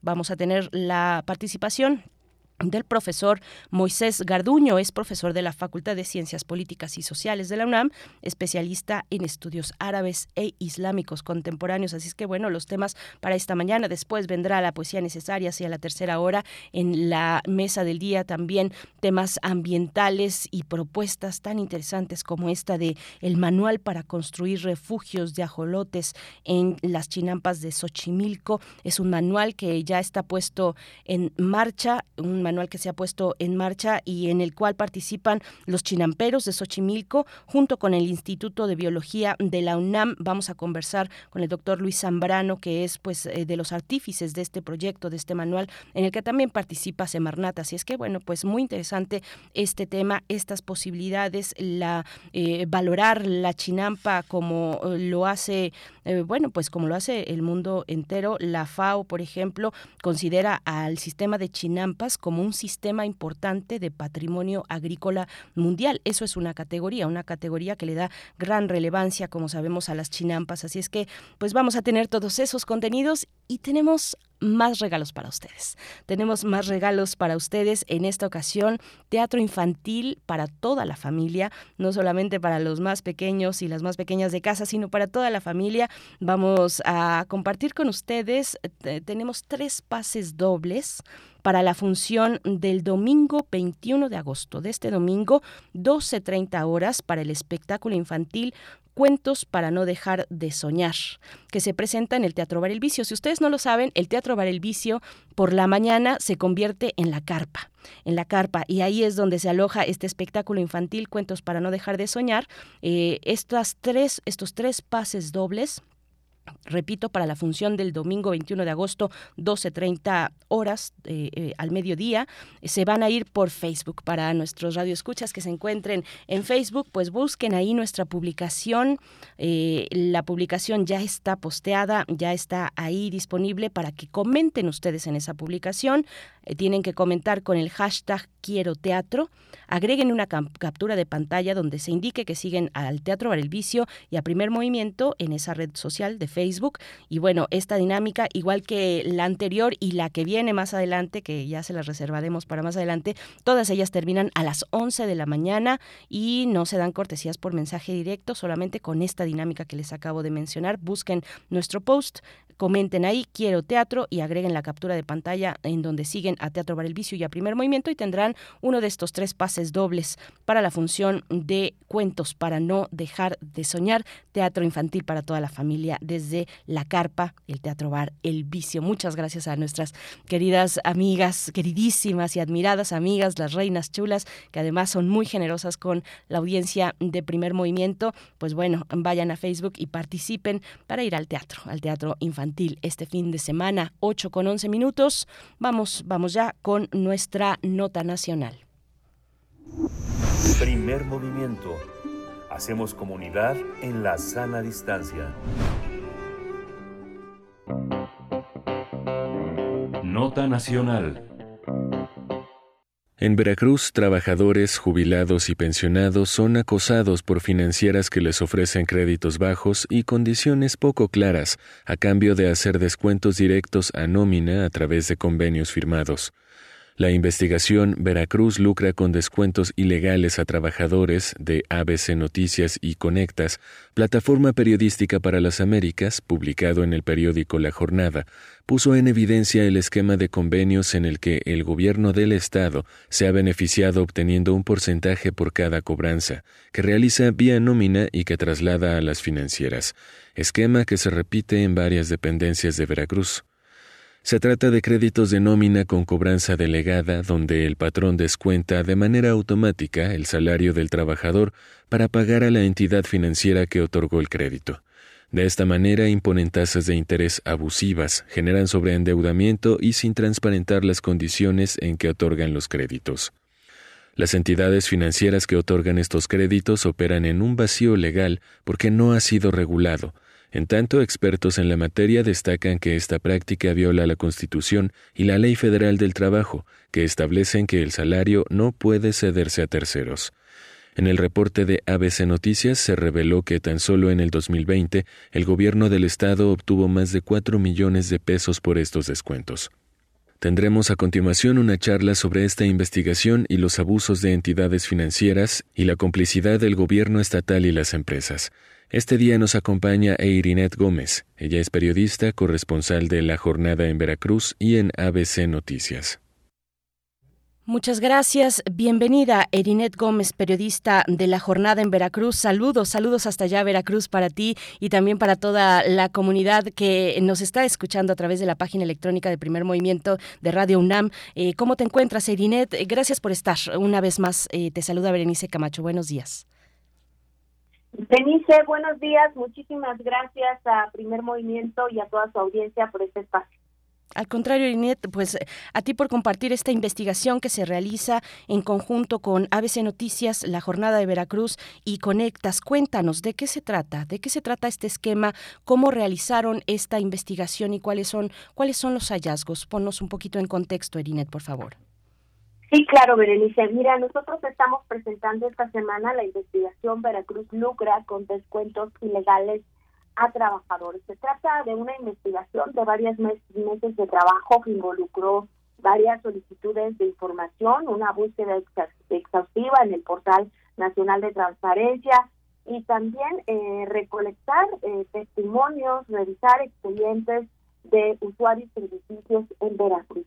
Y lo que descubrimos fue que en 2020 el gobierno actual de Veracruz firmó al menos 12 convenios con casas o entidades financieras que realizan préstamos a través del descuento de nómina. Estos eh, 12 convenios lo que establecían entre sus postulados era que las autoridades podrían tener eh, pagos por, por un porcentaje del 3 al 5% de la, del total de las cobranzas que realizan a los trabajadores. Eh, es decir, el gobierno iba a cobrar una comisión, un, una ganancia por cada eh, cobranza que le realizan a los trabajadores y que entregan a, eh, a, cada una de estas casas de entidades financieras. Lo que descubrimos también es que el crédito de nómina en México, eh, por muy socializado que esté, los expertos que nosotros consultamos contemplan que eh, no está regulado en México, que hay un vacío legal. Y ganar es un vacío legal, no está en ninguna ley establecida. Eh, que en marzo pasado está ah, se creó en el Congreso local una se aprobó una iniciativa de reforma para crear dentro de la ley de créditos eh, el concepto de ley de cobranza eh, créditos de nómina con cobranza delegada esta iniciativa que fue tan controversial que eh, el propio presidente de la República se expresó en contra de esta iniciativa por considerar que entregaba el salario a, eh, a los bancos, a las entidades financieras, a las EFOMOS, y que consideraba que no eso no podía suceder y que no podía eh, el gobierno participar de algo así. porque los créditos de nómina implican varias violaciones a la ley federal del trabajo y a la constitución mexicana, porque implica realizar descuentos al salario de los trabajadores antes de que éste pueda caer en sus cuentas bancarias y los trabajadores puedan administrarlos por las eh, contingencias personales y familiares que puedan estar atravesando, ¿no? Entonces esto los deja indefensos. Descubrimos también que estas casas entidades financieras tenían algunos abusos eh, contra sus eh, usuarios es decir, no entregan comprobantes de pago, no encuentran una eh, un estado de, liquidación, no eh, entregan una copia del contrato firmado, no envían estados de cuenta, utilizan varios nombres, uno comercial, uno que es empresarial, eh, se cambian los nombres o la denominación social a lo largo del crédito, no tienen sucursales cerca de los usuarios, condicionan eh, bajo eh, condiciones muy complicadas las reestructuraciones de los créditos, se compran la cartera vencida entre ellas, realizan cobrada, cobranza abusiva, llaman a los trabajos de, las, de, los, de los deudores y los amenazan, amenazan a alguna persona que hayan puesto de referencia. Y sobre todo tienen efectos muy negativos en términos de que generan un sobreendeudamiento, ¿no? eh, muchos usuarios de estos créditos no se les revisa el buro de crédito, se les autorizan créditos a pesar de que ya tienen otros créditos.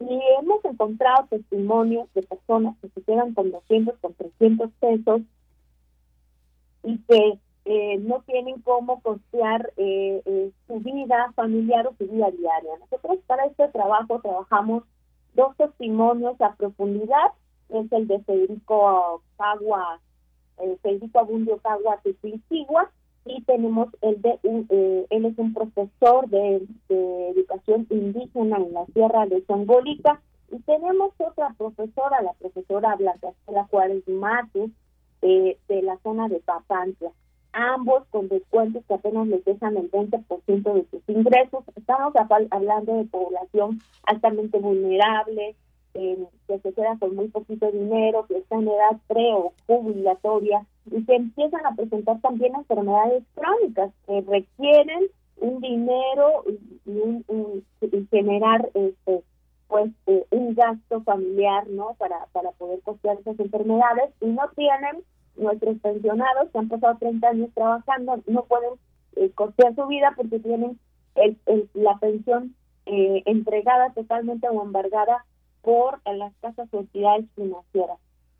Otra de las irregularidades que detectamos en esta investigación es que las eh, empresas, las entidades públicas, las dependencias públicas, no, no tienen ningún marco legal en el cual realizar estos acuerdos porque no es parte de sus funciones sustantivas como, como dependencias públicas, está realizando la cobranza de terceros particulares, de terceros no institucionales, ¿no? Entonces esto es muy complicado también porque está hecho eh, en, los vacíos legales, en, en, una falta de regulación, no hay eh, nada en una ley de la Secretaría de Finanzas, de la Secretaría de Educación, del Instituto de Pensiones, que los faculte para estar realizando la cobranza de terceros. Esto ya ha, sido observado también por eh, los propios legisladores locales. Ya hay exhortos publicados en, la Gaceta Oficial del Estado para detener, eh, hubo exhortos en 2018 por parte de la Conducef para detener esos acuerdos para suspender estos eh, descuentos y también el Congreso local publicó un exhorto a través de una receta oficial en 2018 para detener estos convenios. Sin embargo, la práctica continúa vigente y ha generado ganancias para para el Estado, ¿no? ha generado ingresos. Nosotros para esta investigación pudimos únicamente confirmar que la Secretaría de Finanzas está recibiendo ingresos por 4 millones de pesos fue lo que recibió en 2020, pero eh, definitivamente es una cifra muy conservadora que nosotros manejamos, porque eh, en una entrevista realizada para esta investigación hay personas como la directora del Instituto de Pensiones que habla de ingresos anuales de alrededor de 12 millones de pesos y, estamos hablando de una sola institución que es el IPE. Eh, pensamos que en todo caso no puede ser un ingreso de 4 millones para la Secretaría de Finanzas que concentra la eh, distribución del pago de todas las entidades públicas de Veracruz. Entonces queremos que eh, nos quedamos cortos, que somos conservadores, que es lo que pudimos obtener a través de transparencia.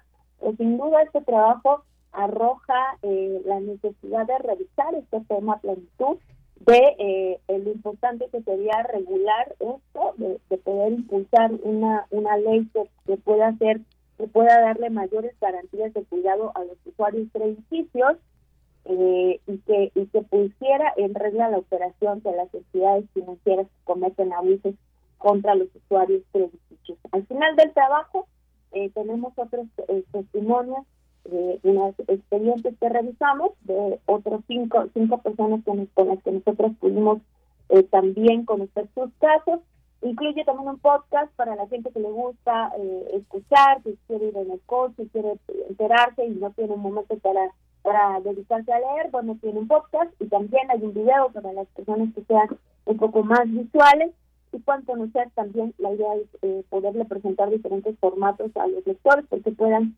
ellos conocer esta investigación, Veracruz Lucra con descuentos ilegales a trabajadores, que se publicó en la jornada ABC Noticias con el apoyo de Conectas y el Erinet Gómez, Pues, pues eh, varios elementos, una situación que, que, hay que atender sin duda, lo hacen ustedes con esta, eh, esta investigación que esperaríamos sea un primer saque, que es que continúe eh, para ver cuáles son las repercusiones de esto, pues que como bien dices, a, generó en su momento, en este año, pues mucha polémica con el tema de la cobranza delegada. Déjanos entender, Irinet Gómez, estos testimonios de trabajadores que ustedes reportan, que ustedes pudieron consultar, ¿son trabajadores del Estado? Entiendo que son trabajadores trabajadores de educación, son entonces de educación pública, su empleador es, es el Estado, eh, el Estado es el que realiza esta cobranza eh, delegada, ¿Cómo, ¿cómo es esta cuestión? Así es, lo que nosotros identificamos en esta investigación fue que eh, entre las principales víctimas hay muchos profesores, muchos maestros, que por supuesto están adscritos a la Secretaría de Educación de Veracruz y quien realiza eh, maneja su nómina es la Secretaría de Educación y finalmente quien dispersa los recursos es la Secretaría de Finanzas del Estado. Tenemos también profesor, eh, tenemos también trabajadores de salud, un enfermero de una clínica de la Secretaría de Salud del Estado que también fue víctima de estas clases sociedades financieras y que le realizaban una cobranza abusiva llamando a su centro de trabajo y poniendo al tanto a la, desde a la recepcionista del del área hasta su jefe inmediato, ¿no? Hablándoles a ellos para realizarle la cobranza. Tenemos también personas que están trabajando, no es un asunto eh, local, ¿no? Tenemos trabajadores de FEMES, tenemos también trabajadores de LIN, entre las personas eh, que han sido víctimas de estas cosas eh, financieras y que forman parte de ese mismo esquema de descuentos ilegales a los trabajadores, particularmente identificamos muchos casos de personas mayores eh, que les faltan apenas unos años para jubilarse o que están jubilados entre las principales víctimas, que por atender un asunto familiar, de enfermedad, de que los hijos salen de la escuela, de graduaciones, piden un pequeño préstamo y pasan, y pasan los años y ellos continúan encadenados al crédito. Uh ¿y estos cuatro millones de pesos o más que ustedes consideran eh, son cuatro millones de pesos que recibe el gobierno del Estado? ¿Lo hace por esta cobranza delegada? ¿Eso es algo que ustedes ya han documentado? Así es, documentamos, por ejemplo, que en 2020, el año en que se firman los convenios, el gobierno recibió eh, comisiones, como le llaman ellos, por cuatro millones, y, un poquito más de cuatro millones y medio de pesos solo ese año. Eso es lo que nos reportó la Secretaría de Finanzas del Estado. Pero hay instituciones como el IPE que están reportando que en el último año recibieron ganancias por 13 millones de pesos por realizar este tipo de cobranzas. Estas cobranzas, nos explican los eh, expertos, estas comisiones, son una irregularidad porque las dependencias públicas en su contabilidad gubernamental no tienen cómo registrarlas. O sea, son ingresos productos de qué? Es una actividad que no forma parte de los objetivos de las dependencias públicas, por lo tanto son ingresos irregulares. ¿Qué hacen para dar la entrada a estas comisiones que están previstas en los convenios que el gobierno tiene firmados con las cosas financieras.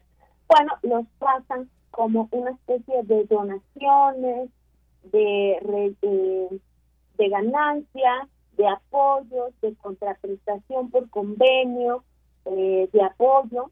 Esos son los conceptos bajo los cuales ingresan a través de una cuenta HSBC a nombre de la Subdirección de Administración de Patrimonio de la Beneficencia Pública. Cuando nosotros fuimos con esta institución a intentar averiguar cómo se gastan estos recursos, que también es muy importante darle seguimiento al dinero, cómo es que se está gastando este dinero, para ver si vale la pena tener a tantos trabajadores atados a créditos injustos a cambio de este dinero que se está recibiendo. Bueno, lo que nos dijeron de manera muy general es que este dinero entra a una sola cuenta concentradora, que ahí se mezcla con otros ingresos, y que finalmente con esto se compran medicamentos, material de cirugía y apoyo funcional. Eh, cualquiera que sea eso que se puede entender como apoyos funcionales. Tratamos de, saber con mayor precisión a qué se refería con eso, pero nos dijeron que no nos podían decir, no nos podían dar esa información desagregada y que no era posible eh, determinar el destino específico de estos recursos. No es algo nuevo, es verdad, eh, Berenice, nosotros en esta investigación identificamos por lo menos que en Veracruz se ha firmado este tipo de acuerdos y se tiene este tipo de prácticas desde 2005. Eh, que se han mantenido, solo hubo una breve eh, suspensión en 2018 a partir de este llamado que hizo el Congreso local y la usted, pero luego en 2020 se volvieron a reactivar y este tipo de mecanismos continúa eh, vigente en el Estado.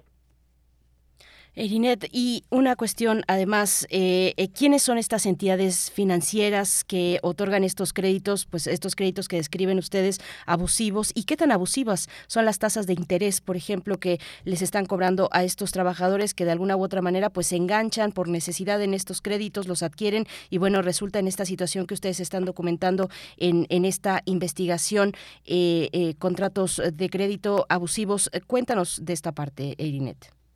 Claro, mira, en 2018 hubo casos de en donde se acusó a estas instituciones de eh, cometer irregularidades, de otorgar créditos sin el consentimiento de las personas, de usar datos personales sin su debido eh, autorización de las personas. Y entre, en ese caso se involucraron eh, financieros como Consupago, Crediciel, FM Crédito, Crédito Maestro, GD Plus, que es Intermercado. Eh, tenemos eh, también otras instituciones que han sido eh, multadas en diferentes años por la forma en la cómo se conducen eh, con, con sus usuarios. Eh, Veracruz ha firmado más de 12 convenios en 2020 entre entre los casos financieras se encuentran servicios ASF, servicios financieros, CIP, Financiera Maestra, Impulsora Provien, Publicet, Director México, Impulsa Provien, Total Credit, Siempre Efectivo, Factor para ti, El Cochinito, Alfa Credit, Fanta de México, Crediland, CIEP Procasa y GB Plus. Eh, justo en el momento en el que realizábamos esta investigación, estábamos afinando los últimos detalles, por ejemplo, eh, una financiera que se vio involucrada en un, en un eh, fue en un fraude por Procasa eh, ahorita tienen 40 trabajadores señalando que hubo un robo de datos personales y que les otorgaron créditos sin, su autorización y que el dinero cayó en sus cuentas y ahora están cayendo los descuentos. Y es precisamente con una de estas entidades financieras eh, que es Procasa. Entonces, eh, son dependientes, son financieras que han tenido malos malos manejos en sus, con sus usuarios crediticios. Pues por último, Erinet, eh, y agradeciéndote pues estos detalles eh, que nos pones aquí eh, con esta investigación, Veracruz lucra con descuentos ilegales a trabajadores. ¿Se ha pronunciado el gobierno, se han, han, respondido las autoridades del Estado de Veracruz, se han pronunciado al respecto de esta investigación? Pues eh, es, es una actitud que también nos preocupa, Berenice, porque lo que vemos es que hay un silencio total en torno al tema no hay un interés por, eh, por pronunciarse. Nosotros quisiéramos ver un poquito más de compromiso en, en este tema y, no lo vemos. ¿Quiénes han salido a hablar? Bueno, eh, se ha salido a pronunciarse el Barzón de Veracruz, Barzón Resistencia Civil, que es una de nuestras fuentes informativas para este trabajo, quien está eh, pidiendo revisar, sancionar y en todo caso rescindir esos convenios con las financieras eh, abusivas porque consideran que no es eh, no tiene lugar estar firmando estos convenios y recibir alguna ganancia a cambio de tener a los trabajadores del Estado contenidos en créditos impagables. También eh, salió ya a pronunciarse una una eh, organización, la Coalición de Pensionistas Independientes del Estado de Veracruz, la COPIPET, que está siempre eh, es una labor de vigilancia siempre sobre la actuación del Instituto de Pensiones del Estado y ellos también han pedido al ICE que transparente cómo gasta los recursos y también están pidiendo revisar estos convenios que tienen firmados y los, sobre todo los casos donde hay jubilados y pensionados en situaciones eh, de vulnerabilidad frente a las casas o entidades financieras para buscar mejores condiciones de pago para ellos y también de, rescindir esos contratos. Esto eh, también habló eh, el líder de la sección 56 del CENTE, quien dijo que ellos, bueno, hasta ahora no tienen reportes, habló el líder rebeliano Marín Hernández de la sección 56, y dijo que ellos no promueven ni avalan ni tienen convenios con estas casas financieras y que piden a los maestros estar atentos de no caer eh, frente a frente a estas financieras. Son hasta ahora quienes se han pronunciado, esperamos eh, también que las autoridades puedan emitir. Nosotros quiero comentarte que para esta investigación eh, nos buscamos durante tres semanas, tres semanas estuvimos eh, esperando alguna respuesta, solicitamos entrevistas con todos los involucrados y lamentablemente no pudimos tener una eh, un posicionamiento oficial por parte de las dependencias públicas citadas en este trabajo. Los buscamos por tres semanas, les enviamos eh, cuestionarios eh, por escrito para darles la opción de que nos contestaran y tampoco tuvimos una respuesta. Esperamos eh, bueno, en los siguientes días hay alguna reacción por parte de las autoridades. Pues sí, por supuesto, eso es eh, sumamente importante que las autoridades puedan poner, eh, bueno, puedan comunicar, transparentar de qué se trata esta situación, una investigación, bueno, elementos que ustedes ponen a, la consideración de la sociedad en esta investigación realizada por ABC Noticias, la jornada en Veracruz y Conectas también con el apoyo de Conectas. Veracruz lucra con descuentos ilegales a trabajadores, se encuentra en el sitio electrónico de A vcnoticias.com.mx tienen este podcast y también la posibilidad de video. Gracias Eirinet, Eirinet Gómez eh, hasta Veracruz, periodista corresponsal de la jornada en Veracruz y en ABC Noticias por esta participación y bueno, cuando eh, pues eh, en, en, tanto avanza esta, esta investigación, se, se desarrolla, también tiene los impactos que uno espera que tenga una investigación periodística como esta, pues estaremos regresando contigo para, para dar continuidad, Eirinet. Muchas gracias. Claro que sí, Berenice. Muchísimas gracias a ustedes, a Primer Movimiento y a toda la audiencia. Hasta pronto, Irinet Gómez. Muy buen día. Pues ahí está, entidades financieras que imponen tasas de interés, contratos de, de, mm, eh, crédito abusivos eh, que se descuentan directamente de nómina, donde el gobierno del estado de Veracruz, pues eh, según esta investigación, ha sido, se ha, se ha beneficiado con esta cobranza delegada. Bien, pues ahí este tema, este tema, sigan las redes sociales de estos espacios informativos para tener pues los detalles y el seguimiento si ustedes están interesados nosotros vamos en este momento, 8.35, a anunciar a los ganadores, las personas que ganaron sus pases dobles para esta noche, la función de Veneno, Tareque y Baldomero. Se trata de Edgar Rivas y Eduardo Landeros. Edgar Rivas y Eduardo Landeros ya tienen cada uno su pase doble para esta noche en el Teatro Bar El Vicio. Y ya tenemos, y bueno, tenemos más, tenemos más cortesías para este fin de semana, pero ahora desde el Foro Shakespeare. Se trata de tres pases dobles y además tres accesos dos por uno para la obra El diario de Axel P. Esta es una, es una puesta en escena, es una historia, la historia de un hombre que a pesar de lidiar con una infancia rota, con un presente que lo atormenta, pues no pierde el deseo de ser un rey. Eh, la dirección es de Edgar Uscanga, la dirección eh, escénica de esta propuesta y las tres cortesías dobles y estos tres accesos dos por uno son para la función de este domingo 21 de agosto, 18 horas en el Foro Shakespeare y se van a ir por Twitter. Para los primeros seis, las primeras seis personas que comenten en nuestra publicación que ya está ahí en, en, Twitter, ahí van, buscan la publicación y comentan con el hashtag quiero teatro más una captura de pantalla en la que se indique que siguen a Foro Shakespeare y a primer movimiento.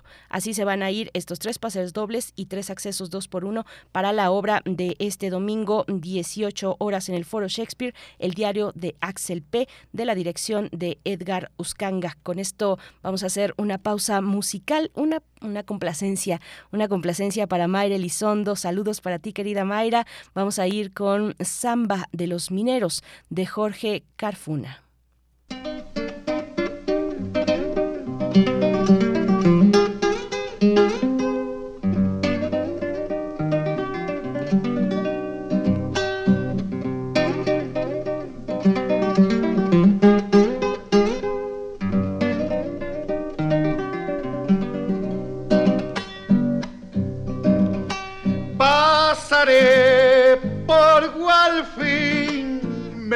Voy pa' corral quemar. a lo de Marcelino Río para corpacharme con vino morado. A lo de Marcelino Río para corpacharme con vino morado. Yo soy ese cantor nacido en el carnaval minero de la noche trae la estrella de cuarzo del Culampajar. Minero de la noche trae la estrella de cuarzo del Culampajar. La zamba de los mineros tiene solo dos caminos. Morir el sueño del oro, vivir el sueño del vino. Morir el sueño del oro, vivir el sueño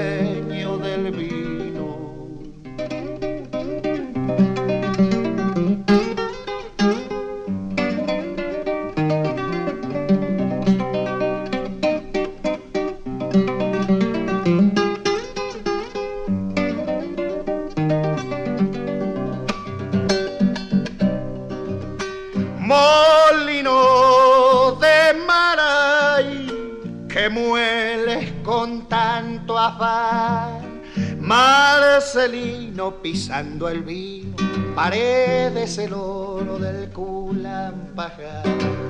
Marcelino pisando el vino, paredes el oro del Culampajar.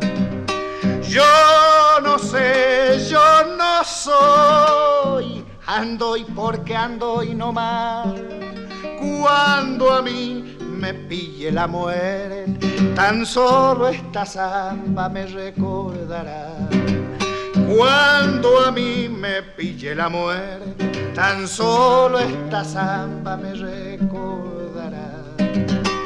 La samba de los mineros tiene solo dos caminos, morir el sueño del oro, vivir el sueño Morir el sueño del oro, vivir el sueño del vino. Primer movimiento. Hacemos comunidad en la sana distancia. Nota Internacional. Irán negocia con Alemania, Francia, Reino Unido, Rusia, China y de forma indirecta también lo hace con Estados Unidos la restauración del acuerdo nuclear de 2015 que limitaba el programa nuclear iraní a cambio del levantamiento de las sanciones. Recordemos que en 2018 el entonces presidente estadounidense Donald Trump abandonó el pacto y volvió a imponer sanciones económicas contra Irán, que como respuesta, un año después, aceleró su programa atómico. Así que en los últimos 16 meses las potencias mundiales e Irán han negociado la restauración del acuerdo en un proceso diplomático encabezado por la Unión Europea. El alto representante de la Unión Europea para Asuntos Exteriores y Política de Seguridad, Joseph Borrell, presentó en la última ronda de conversaciones celebrada en Viena entre el 4 y el 8 de agosto una propuesta para cerrar el acuerdo. Al respecto, el ministro de Exteriores iraní, Hossein Amir Abdullaya, pareció indicar que la firma del acuerdo estaba cerca.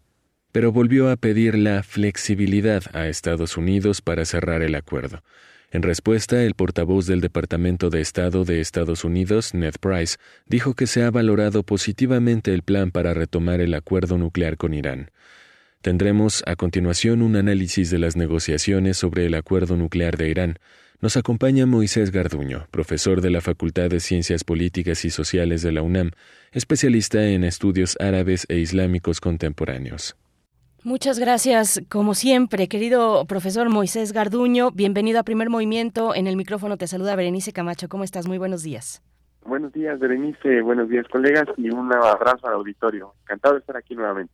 Al contrario, encantados nosotros de tenerte aquí. Bueno, para dar seguimiento eh, a esta cuestión que ya hemos hablado contigo, hemos dado esta, esta breve introducción, pero cuéntanos, por favor, cuál es el contexto para entender cómo se llegó a este punto de desacuerdo, de un, eh, falta de entendimiento y qué están pidiendo las partes, tanto Teherán como Washington, respecto al acuerdo nuclear, eh, Moisés Garduño. Eh, bueno, en, el año 2015 hubo un gran acuerdo que fue el que alcanzó Obama, que incluso le sirvió para tener acceso a el Premio Nobel de la Paz por haber conseguido que Irán no tuviera la bomba nuclear. Pero pues en realidad este eh, éxito diplomático se alcanzó mediante la ubicación de una nota importantísima que fue lo que eh, realmente paró a Irán, ¿no? O sea, Irán nunca estuvo buscando una bomba, me parece que nunca ha estado buscando una bomba, sino ha estado buscando algo más ambicioso, que es el control del ciclo nuclear. Eh, ¿Esto qué quiere decir? Que tenga la posibilidad de controlar toda la tecnología implica sacar uranio de una mina, enriquecerlo en una serie de centrifugadoras y a partir de ese enriquecimiento poder jugar, de acuerdo con el pensamiento estratégico iraní, con el porcentaje de enriquecimiento de hasta un 20%, que es lo máximo que han tenido los iraníes en algún momento de la historia, porque se sabe que cuando tú puedes enriquecer uranio a 3, 5, 20 o el porcentaje que sea, evidentemente la cuestión de enriquecer uranio a más de un 90%, que es lo que se necesita para conseguir un artefacto nuclear, pues ya es una cuestión de decisión estratégica, ya no es una cuestión tecnológica y es algo que pues en realidad depende más bien de las élites. Entonces Obama en aquel momento consiguió pues que Irán mantuviera el control del ciclo, del ciclo nuclear a cambio de comprometerse a mantener a raya el enriquecimiento. No enriquecer, por ejemplo, a más del 3%, 3.25%, 3.85%, que fue el máximo que alcanzaron este, en aquel momento. Posteriormente, de no conectar un porcentaje máximo de centrifugadoras, tal vez cambiando las que se descomponían, eso fue lo que pidieron los iraníes en aquel momento, y eh, después algo muy importante que fue pues el descongelamiento de algunas sanciones económicas que le pudieran dar a Irán una serie de entrada a fondos internacionales y por supuesto eh, darles oportunidad de renovar cuestiones relacionadas con artefactos de avión, con refacciones, y con muchas otras cosas que la economía iraní necesitaba. Cuando viene Donald Trump, todos estos acuerdos que fueron un éxito a nivel global, se consolidó como un modelo de negociación a nivel global. Simplemente Trump decide de manera unilateral salirse del acuerdo y esta salida pues evidentemente eh, representa un retroceso de todo lo que se había alcanzado. Se asesina a Volkasen Soleimani, recordemos esto, en enero del 2020, y además, lo que hace Donald Trump eh, un poco este, antes de salir de su administración es imponer eh, a la Guardia Revolucionaria iraní como un movimiento terrorista, lo cual implica nuevamente no solamente las sanciones que ya estaban antes de Obama, sino nuevas sanciones económicas. Esto representó un fuerte golpe a la economía iraní, porque además de que vino la pandemia, la inflación internacional, pues representó un serio golpe a esto que siempre ha querido muchos eh, círculos conservadores dentro de Estados Unidos en Irán, que es un cambio de régimen, un poco parecido a lo que se ha aspirado a tener en Venezuela o Cuba, por ejemplo. Ahora, en el contexto actual, lo que tenemos es una serie de eh, demandas por parte de los iraníes, donde básicamente el meollo del asunto radica en pedirle a la administración de Joe Biden que no vuelva a ocurrir lo que ocurrió con Trump cuando ya se había firmado un acuerdo nuclear. Es decir, que si en algún momento, debido a las encuestas y dada la atención en Estados Unidos, regresara Donald Trump a la presidencia o algún presidente con las ideas trumpianas, no echaran para atrás todos estos esfuerzos diplomáticos que, como bien comentaron ustedes, implica una serie de potencias internacionales que también participaron en aquel acuerdo de julio del 2015. Sin embargo, Estados Unidos, aunque comprende las demandas de Irán y las reconoce, como bien dijeron, no puede garantizar, no tiene mecanismos jurídicos o políticos para garantizar que eso no pase, porque el acuerdo nuclear se ve como algo eh, que se conoce en Estados Unidos como un deal, no como un agreement, que es algo vinculante ante la Constitución, ante, eh, digamos, eh, otros mecanismos internacionales que son vinculantes a la ley estadounidense. Y evidentemente, al no tener carácter de tratado internacional, pues no tiene una, eh, digamos, garantía de que no se pueda echar para atrás. ¿no? Entonces, ese es el, lo que ahorita se está viendo en las nuevas rondas de negociación a cambio de que pues se vuelva a quitar la etiqueta de terrorista para la Guardia Revolucionaria. Eso es algo que está politizando mucho el, el acuerdo y también la presión de países que no quieren que nunca se llegue a un acuerdo, como el caso de Israel, que ve a Irán como el principal rival político en la región. Eso a grandes rasgos es lo que está pasando en el contexto del famoso dossier nuclear. Moisés Garduño, y en medio de todo esto, además, las condiciones mundiales han cambiado con el conflicto en Ucrania. ¿Cómo se ve la situación, la situación económica eh, de Irán? Actualmente, Irán produce petróleo. ¿Cómo, cómo ha cambiado esa situación de Irán? Eh, ¿Cómo se perfilan también los intereses de la Unión Europea en medio, pues, de este contexto del conflicto en Ucrania? ¿Cómo lo ves? Muy interesante. De hecho, el desencanto que tuvo Irán cuando Donald Trump se salió del acuerdo pues provocó que los iraníes se fueran arrojados a los brazos de los chinos en a principios de a mediados del año pasado China e Irán firmaron un acuerdo estratégico de 25 años de 400 mil millones de dólares. Este acuerdo es el acuerdo más ambicioso que ha firmado China con algún país de Medio Oriente y esto implica pues que va a haber una serie de intercambios energéticos por parte de Irán, particularmente petróleo y gas, hacia China que va a comprometerse a invertir en algo que pues debido a las sanciones y debido a todos los obstáculos financieros que ha tenido Irán para tener acceso por ejemplo al código SWIFT pues no han podido hacer ¿no? por ejemplo inversiones en infraestructura para el desarrollo infraestructura portuaria este líneas aéreas entre otras cosas que Irán siempre ha tenido pues mucha necesidad de hacer este esta estrategia pues colocó a Irán mucho más cerca de China que en el año 2015, en el año 2010, ¿no? en estos momentos donde todavía más o menos se negociaba con Estados Unidos y entre el estallido del conflicto en Europa Oriental, pues también eh, eh, Irán ha tenido un acercamiento con Rusia en cuanto a la venta de drones, por ejemplo, para los rusos, una política exterior que no condena a Rusia por lo que está haciendo en Ucrania, y además de una participación cercana que siempre Irán ha tenido con Rusia en el escenario sirio. Esto, pues en realidad, incluso para efectos del pacto nuclear, ha llevado a los iraníes a tener visitas a Rusia, a tener diálogo con China antes de comprometerse a enviar un documento o una opinión a eh, asesores de Estados Unidos o negociadores de Estados Unidos lo cual no quiere decir que Irán responda directamente a los intereses de Rusia y de China, no, no es eso, sino que simplemente hay, digamos, protocolos de cortesía y, eh, digamos, también cálculos económicos para que en caso de que llegáramos a una eventual firma de un pacto nuclear, eso no afectara las relaciones de Irán con Rusia y China. De hecho, se sabe que para efectos de la política europea, un eventual pacto con Irán también ahora se busca mucho por Joe Biden porque esto bajaría un poco el precio del gas. Irán es un importante productor del gas a nivel mundial, tal vez el tercero a nivel de reservas después de Rusia y el Qatar. Y eh, en caso de que el gas iraní volviera a entrar al mercado energético, esto pudiera provocar que antes del invierno en Europa, eso es muy importante, el precio del gas se pudiera estabilizar un poco y esto pudiera aliviar la serie de presiones que tienen los europeos al momento de estar consumiendo tanto eh, el gas en estos precios tan altos que tenemos hoy en día, ¿no? Entonces son esta serie de juegos que pues son cambios que hemos tenido a diferencia de lo que había en el 2015.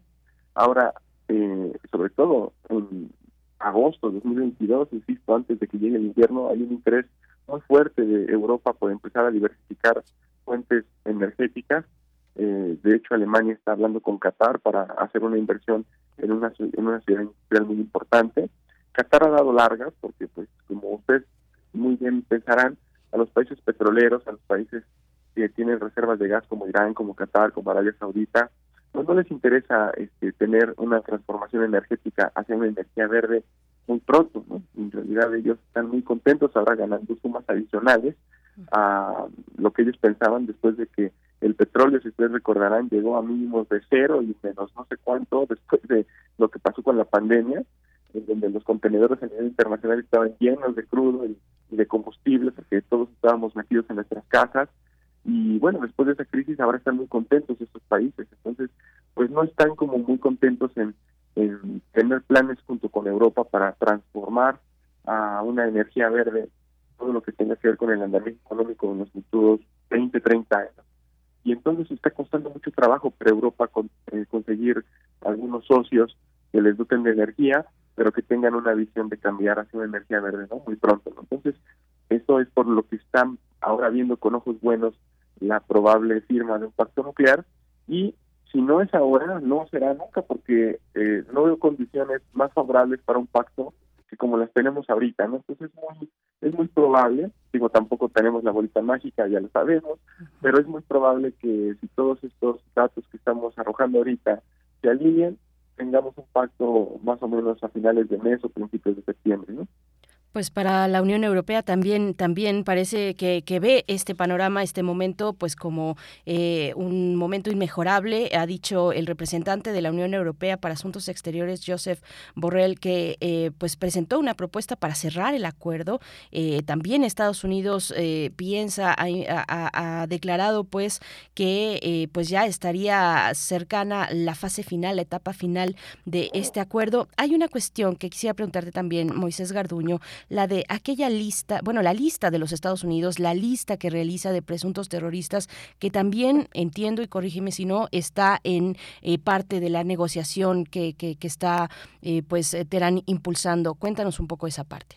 Sí, se trata, por ejemplo, de haber incluido en esa lista a individuos y a organismos, ¿no? Son dos listas en realidad, una individual y otra de grupos, en donde se meten a personas consideradas como de alto riesgo a las amenazas a la seguridad nacional estadounidense. Y en esa lista hay eh, individuos del gobierno iraní, eh, empresarios del gobierno iraní, pero que están asociados a la Guardia Revolucionaria o los famosos Pazarán, que como organización también están en la lista eh, colectiva de organizaciones terroristas. Esto es lo que Irán está solicitando directamente desde borre, que se quite, porque esto fue lo que, por ejemplo, llevó a Estados Unidos cuando estaba Donald Trump a asesinar a Moisés Soleimani. El hecho de que hablemos de la Guardia Revolucionaria, para los iraníes esto representa una tremenda ofensa, porque la Guardia Revolucionaria pues es el ala militar más importante de la República Islámica de Irán, incluso yo diría por encima del propio ejército regular. La Guardia Revolucionaria nació como una de las eh, instancias militares y de seguridad en la Revolución Islámica está entre sus funciones salvaguardar la seguridad del régimen, así como salvaguardar algunas cuestiones relacionadas con la defensa, las fronteras, y sobre todo la parte, digamos, también cultural, estratégica, de comunicaciones de todo el país. Incluso en los últimos 10 años, la Guardia Revolucionaria ha recibido más financiamiento que el ejército regular y como bien es sabido, han hecho misiones a Irak, a Siria y a otros escenarios. Presuntamente también se dice que en Yemen, para poder tener o mantener los intereses de Irán fuera de las fronteras también de la República Islámica. En los países de la región vecinos, como Arabia Saudita, por ejemplo, Israel, ven estas misiones de esta Guardia Revolucionaria en el extranjero como un acto de terrorismo.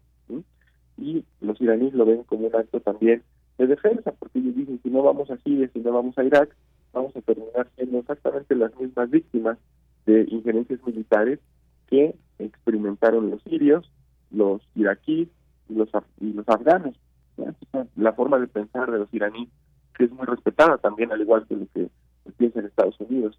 Entonces es un medio muy, muy fuerte lo que hay aquí en la lista de organizaciones terroristas. Cuando uno está en esa lista, no puede tener acceso a financiamiento, no puede no puede entrar a países este, que los eh, etiquetan como tal, están sujetos a investigaciones judiciales, pues esto afecta también no solamente la, economía, sino la estructura de seguridad de este Estado, de Irán. Entonces, es una parte muy importante para poder llegar a un acuerdo y me parece que una de las cosas que se está negociando es justamente ver cómo eh, se puede quitar de la lista algunos individuos mientras a nivel simbólico eh, se, mantenga la Guardia Revolucionaria como como, movimiento terrorista, ¿no? Es que también Joe Biden ha prometido pues, el combate al terrorismo, ¿no? Lo que tiene que ver con el asesinato de al todo lo que ya hemos analizado. Entonces también sería como una especie de retroceso a nivel de popularidad si Joe Biden también, pues digamos, elimina a esta organización. Pero lo que sí pueden hacer es ver individuos y eh, compensar con la, digamos, la eliminación de algunas sanciones económicas para poder este, decir que, bueno, los la Guardia Revolucionaria sigue siendo organización terrorista, pero al mismo tiempo hay individuos que salen de la lista y eso puede aliviar un poco las tensiones que se han dado desde que Donald Trump tomó la decisión de meterlos en esa lista, ¿no? Eso es algo muy importante que se, que yo creo que está un poco deteniendo la firma del pacto, pero si los europeos con este contexto que acabamos de mencionar están de acuerdo, yo creo que se llegará a una firma muy, muy pronto, ¿no? Y es mejor tenerla, no tenerla, esa firma. Por supuesto, pues Moisés Garduño se ve voluntad, disposición, firmeza también en lo que eh, se negocia en la mesa. Eh, esta cuestión eh, que, que, mencionas del asesinato de al-Zawahiri, al-Zawahiri que se da, se dio en Kabul en el contexto también del cumplimiento del primer año del regreso del gobierno talibán a Afganistán. Bueno, es un tema que está ahí también y qué bueno que lo mencionas. Te agradecemos por el momento esta participación. Se nos va el tiempo siempre como agua, pero ojalá volvamos cuando tengamos eh, eh, mejores, eh, todavía mejores noticias de que se haya alcanzado ya por fin un acuerdo, un acuerdo nuclear después, bueno, de aquel implementado en 2015, luego abandonado también por Donald Trump en 2018, pues parece que todos ven el momento más favorable para hacerlo. Moisés Garduño, profesor de la Facultad de Ciencias Políticas y Sociales, muchas gracias por participar. Te deseamos un excelente fin de semana. Igualmente, Berenice, muchas gracias. Cuando se firme el pacto, si todo sale bien, estaremos muy listos para comentar pues todos los, los ángulos y todos los detalles de ese de ese tratado, de ese, de ese acuerdo, como haya, como haya sido negociado y, presentado a la opinión pública. Muchas gracias. Va a ser muy interesante hacerlo de esa manera. Moisés Garduño, gracias, hasta pronto. Y nosotros nos estamos despidiendo de Radio Nicolaita. Rápidamente, solamente decir eh, bueno, que ya está sonando una petición musical que pide Oscar Isidro, Mono Blanco, a cargo de esta canción, El Mundo se va a acabar. Con ello nos despedimos de Radio Nicolaita y volvemos después del corte.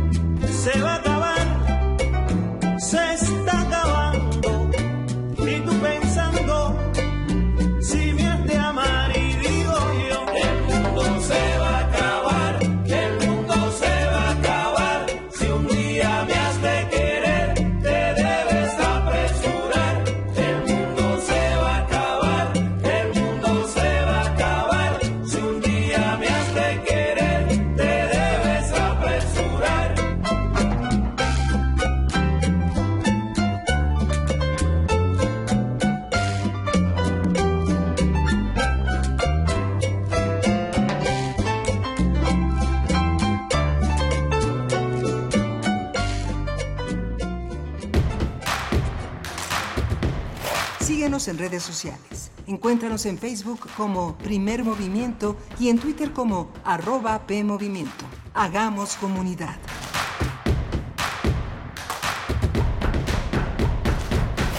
Hipócrates 2.0 Mantenerse informado es parte importante de la vida. La información nos da la oportunidad de tomar las mejores decisiones, principalmente para la salud. Soy Mauricio Rodríguez, conductor de Hipócrates 2.0, donde cada semana llevamos para ti los mejores contenidos y especialistas en materia de salud. Escúchanos. Hipócrates 2.0 Martes a las 18 horas por Radio UNAM Experiencia Sonora La ciencia que somos. La ciencia que somos. Iberoamérica al aire.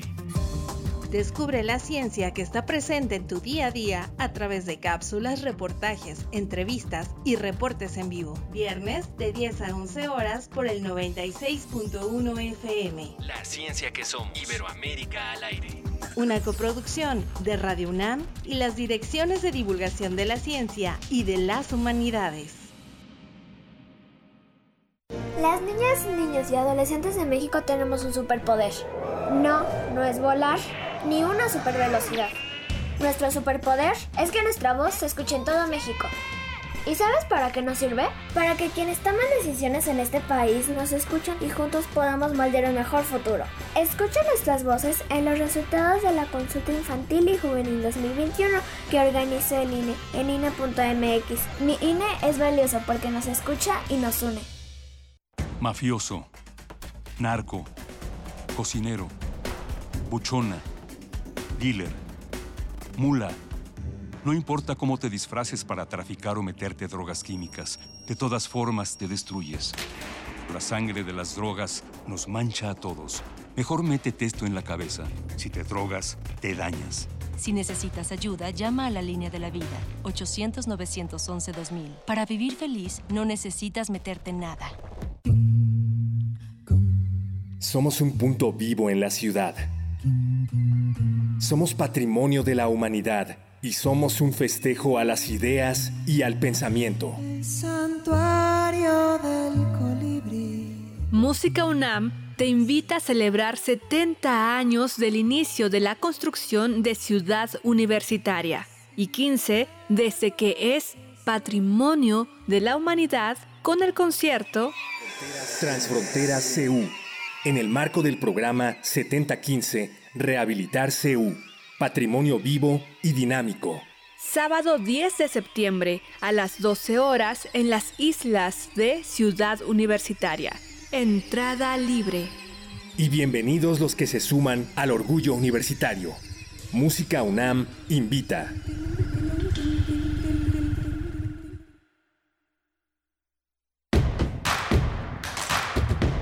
Encuentra la música de primer movimiento día a día en el Spotify de Radio UNAM y agréganos a tus favoritos.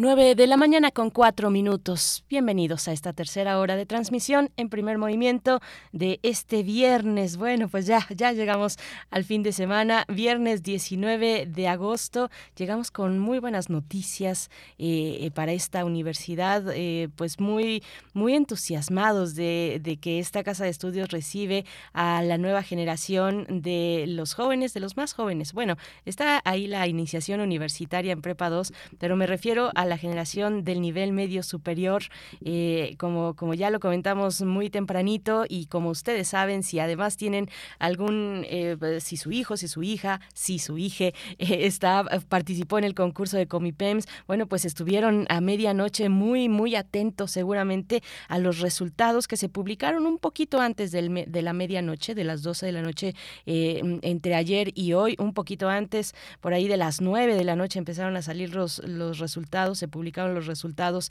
de Comipems en este concurso, pues y con esto damos la bienvenida, por supuesto, a todos los chicos, chicas y chiques que lograron con su esfuerzo, pues eh, tener un lugar, tener un, lugar ya sea en la Escuela Nacional Preparatoria, en alguno de sus nueve planteles o en el Colegio de Ciencias y Humanidades, en alguno de sus cinco planteles, pues bueno, bienvenidos, bienvenidas, bienvenides a la máxima casa de estudios desde Radio UNAM. Nos da mucho gusto eh, pues darles esta bienvenida reconocer su esfuerzo, que es un esfuerzo individual, pero también de la familia que les acompaña en una etapa pues que ha sido complicadísima, que ha sido muy complicada, pero ahí dieron todo su esfuerzo, eh, todo su esfuerzo y, bueno, para tener un lugar eh, donde, donde escasean los lugares, por supuesto, ojalá la universidad seguramente, y yo estoy segura pues de ello, quisiéramos tener todo el espacio posible, todas las eh, herramientas suficientes, necesarias y más y de sobra para atender a todos los jóvenes. Eso no es posible que se cargue toda esa, eh, pues esa, eh, esos derechos, esa, pues esa posibilidad de tener una educación, en este caso media superior y también superior para todo quien que toda persona que quiera entrar a la universidad, pues no, los, los lugares son, son limitados y han hecho un esfuerzo muy, muy importante. De verdad, se los reconocemos porque ha sido difícil atravesar en, en, pandemia su, eh, su educación secundaria, bueno, con prácticamente más de media secundaria eh, en línea, ¿no? Solamente les tocó un poquito al principio en primero de secundaria, los primeros meses y cuando fue marzo, pues ya anunciaron el regreso. Eh, el primer semestre, digamos, de, de, de primero de secundaria fue presencial, después llegó marzo y a finales de marzo el eh, pues este confinamiento y pues apenas ahí eh, el año pasado pues regresando con mucha eh, precaución con mucha cautela pero también con mucho entusiasmo hacia allá su tercero de secundaria. Así es que han hecho un esfuerzo extraordinario y se los reconocemos en este espacio. Bienvenidas bienvenidos y bienvenidas a esta nueva generación que ocupará los planteles de la Escuela Nacional Preparatoria y el Colegio de Ciencias y Humanidades. Así es que bueno dicho esto porque me emociona mucho, de verdad, nos emociona eh, recibir pues a la nueva generación que llega con mucha energía y ojalá así sea, de verdad, les depara mucho aprendizaje, una etapa de mucho descubrimiento, de gran descubrimiento, de mucho crecimiento y nos da gusto acompañarles en este momento importante de sus vidas. Así es que, bueno, ahí está la felicitación y también decir que tenemos en respecto a las cortesías, vamos a otros temas, las cortesías que se fueron a través de nuestra cuenta de Facebook para la eh, propuesta teatral infantil Cuentos para no dejar de soñar. Ya tenemos a ganadores de esta propuesta. Se trata de eh, Querencia Cardamomo Matus, Laura Villanueva Fonseca y Jesús Iberri para ustedes sus cortesías dobles para la función de esta propuesta del, del domingo. El domingo al mediodía, eh, estoy por aquí perdiendo un poquito los... No, ya lo tengo aquí. Perdón, en el Teatro Bar El Vicio, domingo 21 de agosto, 12.30 horas, el espectáculo infantil Cuentos para no dejar de soñar en la carpa, que de noche es el Teatro Bar El Vicio, de día es la carpa. Disfrútenlo mucho y nos cuentan qué tal les va. Todavía tenemos eh, por ahí los boletos para el, las cortesías para Foro Shakespeare. Recuerden, tenemos tres pases dobles y además tres accesos dos por uno para la obra El diario de Axel P. Ahí solo quedan los dos pases, ya se fue uno, así es que solo quedan dos pases dobles eh, en general, sí.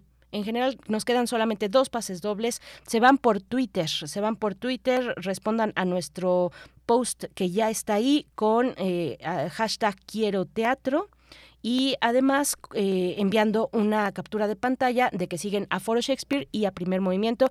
Estos dos pases dobles que aún nos quedan son para la obra El diario de Axel P., una obra que dirige Edgar Uscanga en el Foro Shakespeare, domingo 21 de agosto, 18 horas. Se van por Twitter, aprovechen esos dos pases que quedan. Nosotros vamos a ir, mm, bueno, con la poesía necesaria y después tendremos en la mesa del día eh, la conversación con el doctor Luis Zambrano Luis Zambrano es investigador del Instituto de Biología de la UNAM sus principales líneas de investigación son ecología de las comunidades acuáticas, biogeografía de la conservación, manejo de ecosistemas y restauración ecológica con una maravilla. Nos, nos va a compartir un manual que recién acaban de publicar eh, junto con eh, Chinamperos de Xochimilco, el Instituto de Biología y Semarnat, un manual para construir refugios de ajolotes en Chinampas de Xochimilco. Es un modelo de Chinampa refugio y los detalles, bueno, es un modelo además, este manual es público, es abierto al público para quien quiera que lo que lo eh, quien quiera lo pueda consultar eh, pues eh, estaremos conversando de sus detalles, de la importancia de que la academia se acerque pues con esta disposición a las comunidades eh, rurales, semirurales también, en este caso de Ciudad de México, Xochimilco y Milpalta. Así es que, bueno, pues eso para la mesa del día, 9 con 11 minutos, nos vamos con la poesía necesaria. Es hora de poesía necesaria. Bueno, pues hoy el hilo que une a la música y a la poesía. Eh, son unas pequeñas criaturas, unos pequeños seres blandos, a ver si adivinan, son blandos, cilíndricos, de cuerpo segmentado, de caminar anillado. Eh, tienen dos potentes mandíbulas en la cabeza eh, que, que, parecieran excavadoras, son seres con antenas, conocidos por su glotonería, sus colores son vibrantes y guardan la promesa de la transfiguración para convertirse algún día en mariposas u otros insectos alados. Seguramente adivinaron, se trata de Las Orugas. Las Orugas, el nombre de este poema del escritor peruano José Watanabe, uno de los más destacados de su país, eh, situado en la generación del 70 de su padre. Eh, este escritor José Watanabe, de su padre de origen japonés, aprendió el arte del haiku y de ahí del haiku, pues los senderos del budismo zen, se inclinó en parte de su obra hacia la naturaleza, hacia la observación de la belleza, una observación serena, eh, pues para presenciar, descubrir a través de esa observación serena los misterios de la naturaleza. Así es que, bueno, se le conoce también como el poeta sabio. Eh, él supo contenerse, supo cultivar el eh, refrenamiento y, bueno, mm, tiene otros poemas de insectos, como un poema dedicado a la mantis religiosa, pero vamos a escuchar este poema que se titula la Oruga, en voz de su autor José Watanabe, y en la música solo porque es viernes y porque eh, todos, eh, no todos cultivamos el refrenamiento, la contención como lo hace Watanabe y menos en viernes, vamos a escuchar a The Cure, ya saben seguramente cuál es la canción si piensan en el título de la poesía que es La Oruga, así es que vamos con la poesía. La Oruga. Te he visto ondulando bajo las cucardas, penosamente, trabajosamente, pero sé que mañana serás del aire. Hace mucho supe que no eras un animal terminado, y como entonces, arrodillado y trémulo, te pregunto, ¿sabes que mañana serás del aire? ¿Te han advertido que esas dos molestias aún invisibles serán tus alas? ¿Te han dicho cuánto duelen al abrirse? ¿O solo sentirás de pronto una levedad, una turbación y un infinito escalofrío subiéndote desde el culo? Tú ignoras el gran prestigio que tienen los seres del aire, y tal vez mirándote las alas no te reconozcas y quieras renunciar, pero ya no. Debes ir al aire y no con nosotros. Mañana miraré sobre las cucardas o más arriba. Haz que te vea. Quiero saber si es muy doloroso el aligerarse para volar. Hazme saber si acaso es mejor no despegar nunca la barriga de la tierra.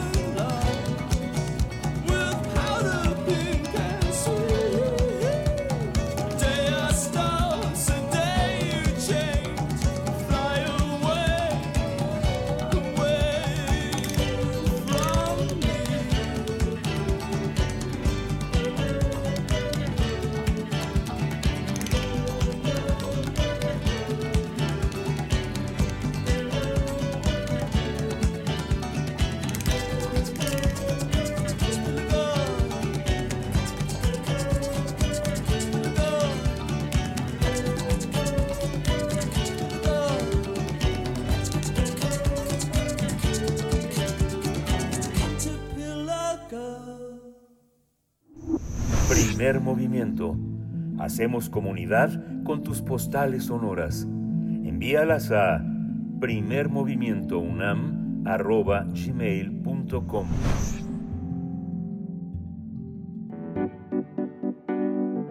La mesa del día. Desde 1987, la zona chinampera de Xochimilco obtuvo el reconocimiento de la UNESCO como Patrimonio Cultural de la Humanidad y forma parte de los 142 sitios Ramsar de México por la importancia ecológica y biológica de sus humedales. Además, la zona provee de alimento a partir de la chinampería, una tecnología reconocida por la FAO como Sistema Importante del Patrimonio Agrícola Mundial desde 2018. Sin embargo, la urbanización se ha convertido en una amenaza para esta zona, ya que promueve la pérdida de áreas que estaban dedicadas a la producción agrícola tradicional, provocando la pérdida de la cultura y la biodiversidad. Una de las especies más vulnerables a esta situación es el ajolote, con nombre científico Avistoma mexicanum, y que es un anfibio endémico de la cuenca de México con características fisiológicas únicas en el mundo. Por ello, la academia y la sociedad han sumado esfuerzos para reducir el deterioro ambiental con proyectos de restauración con visión de largo plazo. El trabajo conjunto ha logrado implementar el modelo llamado Chinampa Refugio, el cual se ha ido perfeccionando durante más de dos décadas. Con el fin de compartir los conocimientos adquiridos, también fue publicado el Manual para construir refugios de ajolotes en Chinampas de Xochimilco, elaborado gracias a la colaboración entre el Laboratorio de Restauración Ecológica del Instituto de Biología de la UNAM y los chinamperos de Xochimilco y San Gregorio Atlapulco. El manual es editado por la Secretaría de Medio Ambiente y Recursos Naturales y ofrece una guía que permite conocer las características de estos refugios y las actividades necesarias para el acondicionamiento de canales, establecimiento de biofiltros, mantenimiento y monitoreo de refugios, entre otros temas. Tendremos esta mañana una charla sobre este manual dirigido a los chinamperos de Xochimilco para el cuidado y la preservación del ajolote. Nos acompaña el doctor Luis Zambrano, investigador del Instituto de Biología de la UNAM. Sus principales líneas de investigación son la ecología de comunidades acuáticas, biogeografía de la conservación, manejo de ecosistemas y restauración ecológica. Gracias, doctor Luis Zambrano, por estar esta mañana aquí en Primer Movimiento una vez más. Te saludamos con mucho cariño. Te saluda Berenice Camacho al micrófono. Muy buenos días, ¿cómo estás? Hola, buenos días, Berenice. Pues muy bien, aquí en Ciudad Universitaria, ya empezando clases de nuevo. Ay, qué maravilla. Entonces, si oyen ruidos raros, pues es porque estamos aquí. Son los ruidos de la universidad que está viva, que ahí está Sí. regresando a las aulas. Qué, pues qué emoción, Luis Zambrano, que te encuentres aquí en Ciudad. Bueno, aquí digo porque está en nuestro corazón. Radio UNAM está un poquito más lejos en, en la colonia del Valle, pero aquí en Ciudad Universitaria, en la UNAM, con todos los alumnos, las alumnas. Y bueno, con este proyecto, este proyecto eh, que propone un modelo de Chinampa Refugio, es en medio de, pues, de un deterioro de- del ecosistema, eh, es una esperanza también. Te propongo, doctor Luis Zambrano, pues abrir la charla con la reflexión sobre la relevancia y las bondades de la chinampa, por supuesto del humedal. Cuéntanos, la chinampería reconocida como por la FAO como sistema importante de patrimonio agrícola mundial. Bueno, quizá lo primero que habría que empezar a decir es que la chinampa es parte de un humedal que existía desde hace miles de millones de años y la generación de las chinampas en realidad que fue hace aproximadamente dos mil años, o sea, cuando se empezaron a inventar las chinampas y se fue perfeccionando por pues las es- este por las culturas precolombinas, es quizá uno de los mejores ejemplos de que sí se puede el desarrollo sin destruir el medio ambiente. ¿Qué son las chinampas a final de cuentas? Las chinampas son islas que, este, que se hacen a partir de lodo y de y de este, restos de plantas, esto es el reciclaje de plantas con el lodo del fondo, que se, eh, que se generan este, cuadradas o rectangulares y que en, el- en las orillas tienen agüejotes, que los agüejotes sirven, las raíces sirven para contener el lodo de la isla para que no se vaya erosionando la isla. Y a la vez, el agüejote mismo genera mucho hábitat para diferentes especies. Entonces, estas islas son muy fértiles por un lado porque tienen el fondo del lago, o sea, el lodo del fondo del lago es súper fértil y no necesitan ni fertilizantes ni nada por el estilo. Y como tienen como cultivan policultivos todo el tiempo en, dentro de la propia isla, este, tampoco se necesitan pesticidas, porque los pesticidas surgen a partir de las plagas y las plagas surgen a partir de los monocultivos. Cuando hay mucho recurso, como un monocultivo de maíz, de trigo, crecen mucho los parásitos o los depredadores de esos cultivos, como las langostas o, algún tipo de gusano, de larva o lo que sea.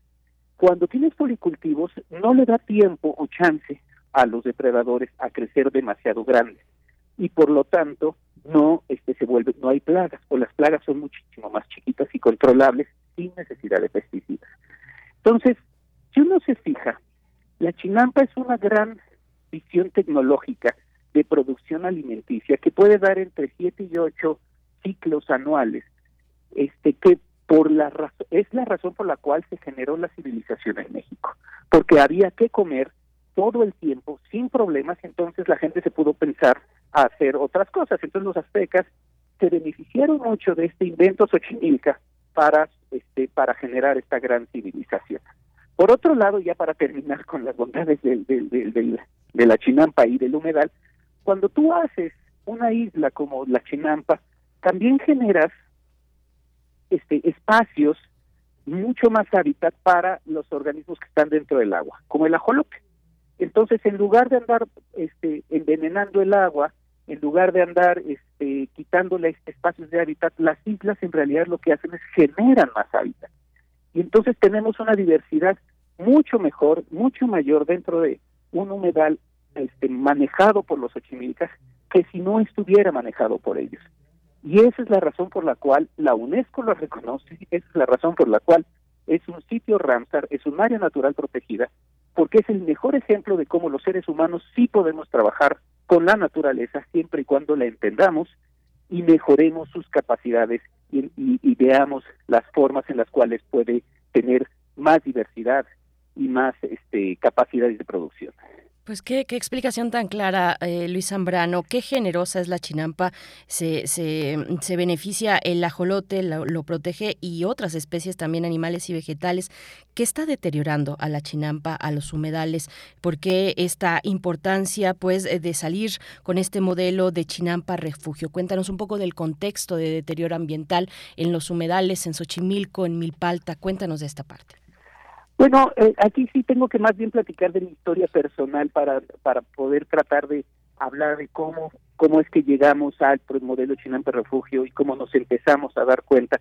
Y cuando digo nos, no es porque yo hable como Hugo Sánchez, de que habla como en plural, digo en tercera, persona, sino, sino que ha sido una labor de equipo, una labor de equipo tanto a nivel académico dentro de la universidad como con los propios chinamperos. Entonces, este pero pues el, la liga ha sido como que como yo he pasado por ahí no este a mí cuando yo en el 2002 eh, cuando empezaba a ser investigador aquí en la UNAM eh, me pidió la CONAVIO la Comisión Nacional de Biodiversidad que este viera cuántos ajolotes había en Xochimilco. Y de ahí nos dimos cuenta y ahí fue donde ya nos dimos cuenta porque fuimos varios los que trabajamos ahí que el ajolote se estaba extinguiendo, que iba rumbo a la extinción y que si no hacíamos nada en poco tiempo se iba a extinguir. Este, y entonces pues, fundé el laboratorio de restauración ecológica con una serie de amigos y colegas y ahí fue donde empezamos a trabajar en equipo. Y nos dimos cuenta allí que si no trabajábamos con los chinamperos, justamente por todo lo que te acabo de platicar previamente con respecto a lo, las virtudes de la chinampa, no iba a funcionar esto. Y entonces, pues empezamos a platicar con ellos, empezamos a discutir temas, empezamos a hacer talleres, unos talleres que no solo nos sirvieran a nosotros de generar información, sino también la sirvieron a ellos para que esa información pudiera ser útil para sus propias labores de chinampería. Y a partir de ahí, este, entre ellos y nosotros generamos un primer prototipo de refugio. ¿Qué es el refugio? Pues nos dimos cuenta que el ajolote tiene grandes problemas porque hay especies exóticas, por un lado, la contaminación del agua está muy fuerte y por la urbanización. Este, ¿Por qué? Bueno, pues por muchas razones. Una de ellas este, puede ser, por ejemplo, la urbanización descontrolada, que se genera a partir de calles mal planeadas y por eso estamos muy en contra de este famoso puente que cruza justamente este humedal y esta zona chinantera. Porque eso lo único que genera es detona más urbanización. Pero por otro lado también este pues la calidad del agua, Xochimilco ha cambiado mucho en términos de calidad del agua y teníamos que mejorarla. Ahora mejorar la calidad del agua de un humedal tan grande como Xochimilco es imposible si no tienes grandes cantidades de dinero. Y entonces lo que decidimos es empezar de abajo para arriba, con el chinampero. ¿Cómo puede mejorar su calidad del agua alrededor de, su, de los canales de su chinampa? Pues con pequeños filtros. Y esos son los que empezamos a diseñar entre ellos y nosotros. Y entonces nosotros diseñamos un filtro así este, de, de, pues la academia y ellos le empezaron a poner cosas y nosotros empezamos a poner cosas y esos filtros al final siguen modificándose pero ya son muy buenos porque mejoran la calidad del agua y evita que pasen las carpas y las tilapes. Y con eso mejora todo el hábitat y esos fueron los primeros los primeros este, años es cómo le hacemos para mejorar el hábitat del ajolote. Ya encontramos la forma y ahora dijimos, bueno, ¿y cómo eso le beneficia al chinampero?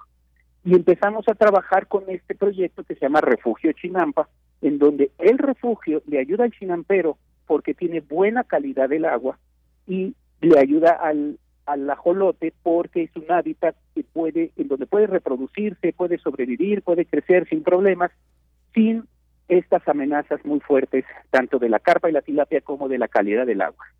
Entonces así comenzó el proyecto y esa es como la idea general. Y, bueno, eh, esta cuestión de los chinamperos, eh, eh, hay, que, hay que hacer la mención especial para Don Chope, como lo hacen ustedes en, este, pues, en esta propuesta, en este manual. y eso me, me, lleva a preguntarte y a, pedirte una, una, una, reflexión sobre la relevancia de que la academia esté dispuesta al trabajo conjunto con otras entidades, con otras personas, que, sea, que, se, que, deje, que se deje ser que eh, es susceptible por otros saberes distintos a los que se generan en la, en la academia.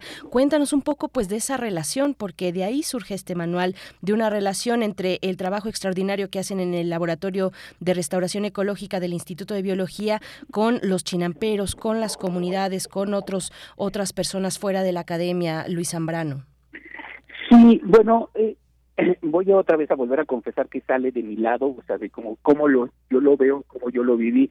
Este, no fue fácil, o sea, fue a catorrazos, déjame decir, pero de alguna manera, este, porque cuando uno llega, o sea, llega uno con la visión de la academia, este, de lo que ha venido aprendiendo tanto a nivel nacional como a nivel internacional, y lo que sucede es que se topa con la otra, con otra serie de visiones con otra serie de visiones que surgen a partir no del desconocimiento, sino de otro tipo de conocimientos.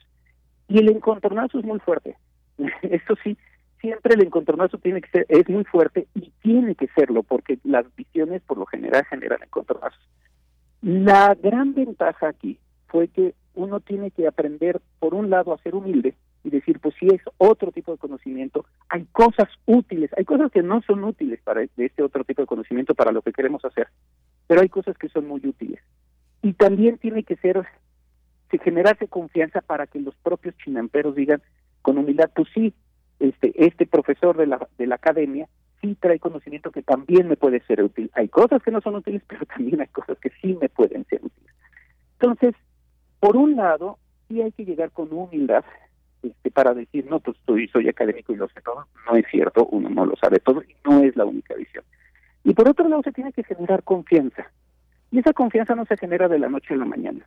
Y esto es lo que hemos venido trabajando a lo largo de 20 años, en donde ya la gente de ahí sabe que existimos, sabe que no nos vamos a ir, sabe que no llegamos, depredamos información y nos salimos, sino que generamos información de manera conjunta, que les damos su lugar a ellos también en términos de reconocimiento y que ellos nos dan nuestro lugar en términos de reconocimiento también. Y eso es lo que ha permitido que cada quien aporte de su lado. Entonces, sí, el conocimiento, la tecnología que surge de la academia es fundamental y muy útil. Y en ciertos momentos y en ciertos casos, el conocimiento de ciertas, eh, de, diferentes visiones, de diferentes cosmogonías también es muy útil. Yo no digo, y aquí sí quiero quedar muy claro, que está a mismo nivel y que está este, o sea, que están en el mismo nivel en términos de, que en todos lados las diferentes cosmogonías pueden este, participar en todo. O sea, hay diferentes, ciencias o diferentes partes de la ciencia donde las diferentes cosmo, cosmogonías de, los grupos pueden ser más o menos relevantes. En el caso nuestro es muy relevante. En el caso de la restauración de un lugar que por definición fue creado por otra cosmogonía, es muy relevante el poder tratar de trabajar con ellos y aprender de ellos y que ellos aprendan de nosotros. Y para eso se necesita humildad, ¿no? Y esa es la razón por la cual logramos trabajar ahí. Humildad y tiempo. Hemos logrado trabajar ahí. Y si te fijas, el manual, este, porque querían poner solo autores de la UNAM. Y dije, no, los autores somos todos. Son todos los chinamperos y por eso es, los autores del manual son es una larga lista de personas que han venido trabajando a lo largo de 20 años en este en este proyecto. Y bueno, eh, lo difícil que es, eh, destacar lo difícil que es que una comunidad tan celosa de sí como es eh, la comunidad en Xochimilco, pues en algún punto tenga esta disposición a aceptar otras visiones, a abrazarlas, a compartir igualmente. Me parece que es un, pues es una experiencia muy valiosa la que nos compartes con tu trabajo, Luis Zambrano. cuéntanos, bueno, en esto de quiénes aparecen, quiénes están, quiénes colaboraron. Está Semarnat también. ¿qué, ¿Qué vamos a encontrar en este manual? y quienes participan en el, en el cómo está diseñado, cómo está pensado? Bueno, eh, en términos de autorías, ¿quiénes, ¿quiénes estamos? Estamos pues las personas que hemos venido trabajando en Xochimilco a lo largo de 20 años, tanto del laboratorio como de otros laboratorios dentro de la UNAM, como chinamperos. Entonces, por ejemplo, pues está Felipe, en términos de chinamperos está Felipe, está Pedro Méndez, está este Efraín, Leonel, este ah, y, bueno Marco Antonio que ha estado trabajando con todo, con nosotros desde hace mucho tiempo este entonces eh, en términos de autores pues además de nosotros de la UNAM o sea la gente del laboratorio de restauración ecológica como Carlos este como Diana Laura como este pues yo no como Miguel este como Rubén están todos ellos ahora ¿por qué? porque cada quien aportamos un pedacito no eh, ¿quién lo editó? Bueno, lo editó la Secretaría, o sea, la Secretaría del Medio Ambiente, se interesó de repente en este manual. Nosotros habíamos querido sacar este manual desde hace muchos años, porque ya técnicamente sabíamos qué hacer, tanto nosotros como los chinamperos. Ahora, ¿cómo para crecerlo? Porque esa es la idea, que la mayoría de los chinamperos tengan y que la gente vuelva a la chinampería con su, su, su este manual porque pues déjame decirte que cerca del 70% de las chinampas están abandonadas. Y eso tiene que ver, y es, culpa de muchos de nosotros, o sea, de nosotros como sociedad, que creemos que la chinampa es un lugar para ir a festejar, o sea, Xochimilco es un lugar para ir a festejar, y entonces muchas de las chinampas ahora funcionan como canchas de fútbol, en buena onda, no es que a mí me caiga mal o bien el fútbol o lo que sea, pero en buena onda, pues ¿qué es más importante, el fútbol o la comida? ¿No? Este, y el alimento y los servicios ecosistémicos. Tenemos que regresar a una chinampería. ¿Cómo le hacemos para regresar a una chinampería? Volviéndola atractiva. ¿Y cómo podemos volverla atractiva con manuales como estos, en donde se puede decir muy bien qué se puede hacer, cómo se puede hacer para producir bien rápido, de alto nivel, con alto costo, o sea, con alto beneficio y este y, y protegiendo la naturaleza. Y eso es lo que decidimos hacer entre los chinamperos y nosotros. ¿No? Este manual. Y la Secretaría de Medio Ambiente pues se interesó en, en, imprimirlo y en esas este pues nos tardamos, como ustedes bien saben, el gobierno tiene otros tiempos, tardamos alrededor de tres años en que lo imprimieran y entonces ya por fin lo sacaron y ahorita lo vamos a repartir entre toda la comunidad xochimilca para que los que ya saben tengan de dónde agarrarse para decir yo ya sé y yo ya produje este y los que no saben tengan un manual que les permita generar refugios generar nuevas formas de producción agrícola sin necesidad de fertilizantes y pesticidas. Ya hay manuales, eh, perdón, modelos de Chinampas Refugio eh, funcionando que, que han recuperado ya de esa experiencia y, cómo socializar también, ¿no? Eh, esto que mencionas hacia el final, Luis Zambrano, que otros chinamperos pues se acerquen, que tengan contacto con esta, con este conocimiento, con este trabajo que se ha realizado. Cuéntanos un poco cómo, cómo van, qué resultados han dado estos refugios Chinampa Refugio. Sí, ya tenemos unos 40 este, Chinampa Refugio dentro de Xochimilco. Lo hemos hecho y déjenme decirles, también hay que darle mucho crédito a la Secretaría de Cultura a nivel federal, que está interesado mucho en este proyecto porque como Xochimilco es sitio UNESCO, nos ha ayudado a financiar para la restauración de muchas de las chinampas. Este, y eso, gracias a ellos es que ahora tenemos 40. Y de hecho, nada más como ustedes no están para saberlo ni yo para contarlo, pero parte de esta colaboración ha sido con el claustro de Sor Juana. Y el 30 de agosto, en unos cuantos días, vamos a dar las primeras etiquetas chinamperas a 20 chinamperos que ya tienen bien su chinampa refugio y que este distintivo que por parte de la UNAM y por parte del claustro de Juan puede ayudarles a vender mejor sus productos. Entonces, ¿cómo lo estamos haciendo? Bueno, por un lado, generando estos distintivos que se llaman etiqueta chinampera de la gente que ya está haciendo su refugio de ajolotes, por un lado, para que la gente que quiera saber cómo ayudo, pues le compra a esta persona. ¿Y cómo sé quién es el que tiene refugios? Pues el distintivo que le da la UNAM y el claustro Sor Juana te, te dice que esa persona, ese chinampero, esa chinampera está produciendo con un refugio. Entonces, de esa manera, estamos por un lado queriendo que los chinamperos salgan ganando más por su esfuerzo de conservar el ajolote y conservar su chimilco, pero además hacerlo, hacerlo atractivo para los otros chinamperos con los que estamos trabajando, que todavía no se animan al 100%, pero que pueden ver que este distintivo puede ayudarles a colocar su producto con un valor bastante más alto y de manera mucho más fácil. Y no en estas visiones draconianas en contra de ellos, en donde tienen que venderlo a muy bajo precio por en la central de abajo. Entonces, por ahí estamos tratando de trabajarle con estos distintivos. El 20, les vamos a hacer llegar a ustedes ya eh, pronto este qué es lo que va a suceder el 30, perdón, el 30 de agosto, eh, ahí en el en el en el de Sor Juana, en donde vamos a trabajar con todos estos chinamperos que ya llevan 5 o 10 años trabajando con nosotros para darles el distintivo. Pues eh, que, que mira, me quiero eh, poner de pie y aplaudirles, eh, levantar y poner de, y aplaudirles de pie porque es un ejemplo muy vivo, es un ejemplo ingenioso, es un ejemplo creativo, además hay un negocio ahí que se sustenta, en fin, todo lo que nos estás comentando Luis Zambrano es asombroso. Nos hacen varias preguntas por acá. Primero, ¿cómo podemos, por acá me refiero en redes sociales, cómo podemos encontrar este manual si está disponible de descarga libre, dónde lo encontramos? Sí, este, sí está, este, o sea, sí es de descarga libre. De hecho, ustedes les mandé una copia de descarga libre. No lo hemos logrado subir a la página de internet, pero denme una semana y si se meten a, al, a restauracionecológica.org, que es la página de internet del laboratorio, la queremos ya ligar a la, del Instituto de Biología, pero esta nos permite subir y bajar cosas rápido. Si se meten a restauracionecológica.org, va, este, pueden bajar el manual, en, denme de aquí el martes para poderlo hacer, ¿no?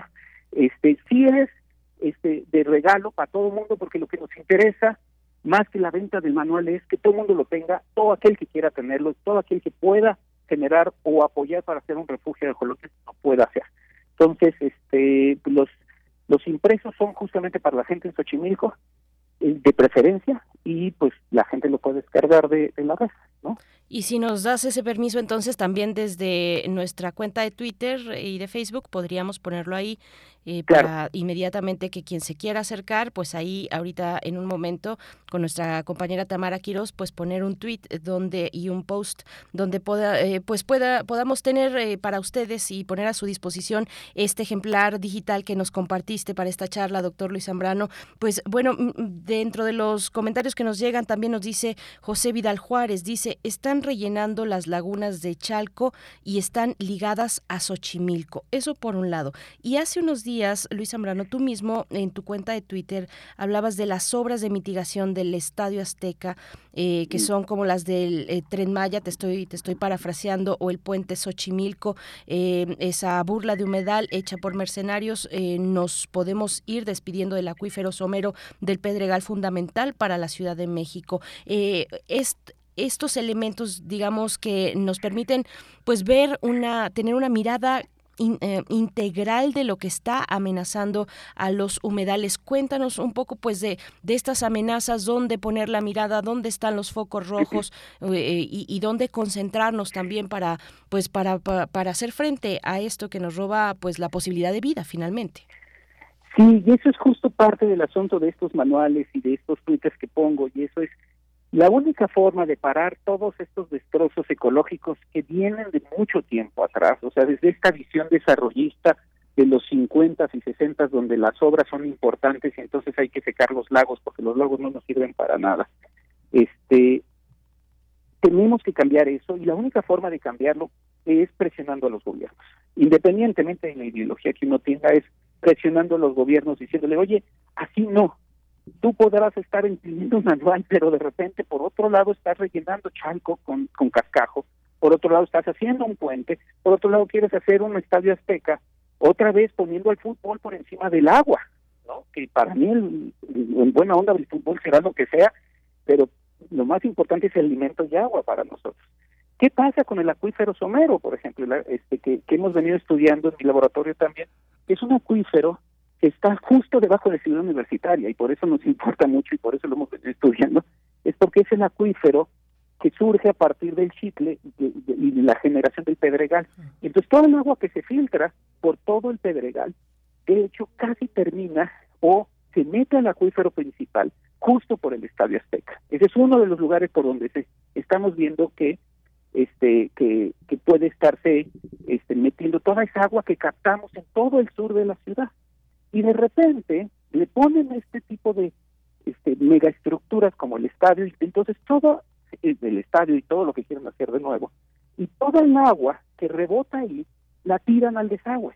Y eso ya lo hemos visto con otras construcciones cercanas a esa como Azteca 215 en donde en realidad estamos perdiendo un gran recurso de agua que nos está haciendo falta y nos va a hacer falta cada día más en esta ciudad y ya podemos vernos como en el espejo de Monterrey. Entonces, en lugar de andar pensando en estas mega obras, tenemos que pensar en una forma más sostenible de llevar la ciudad y copiar un poco la visión otra vez de los ochimilcas, de los aztecas. Sí se puede, nadie está en contra del desarrollo, pero hay que plantearlo no desde la perspectiva de las constructoras que han llevado mano durante las últimas décadas para la construcción de esta ciudad, sino desde una perspectiva más integral. Y eso implica mejorar, mantener y conservar nuestros humedales y nuestros acuíferos, e, e, y en particular el acuífero somero, el cual nos puede ayudar bastante, sobre todo a la gente del sur de la ciudad.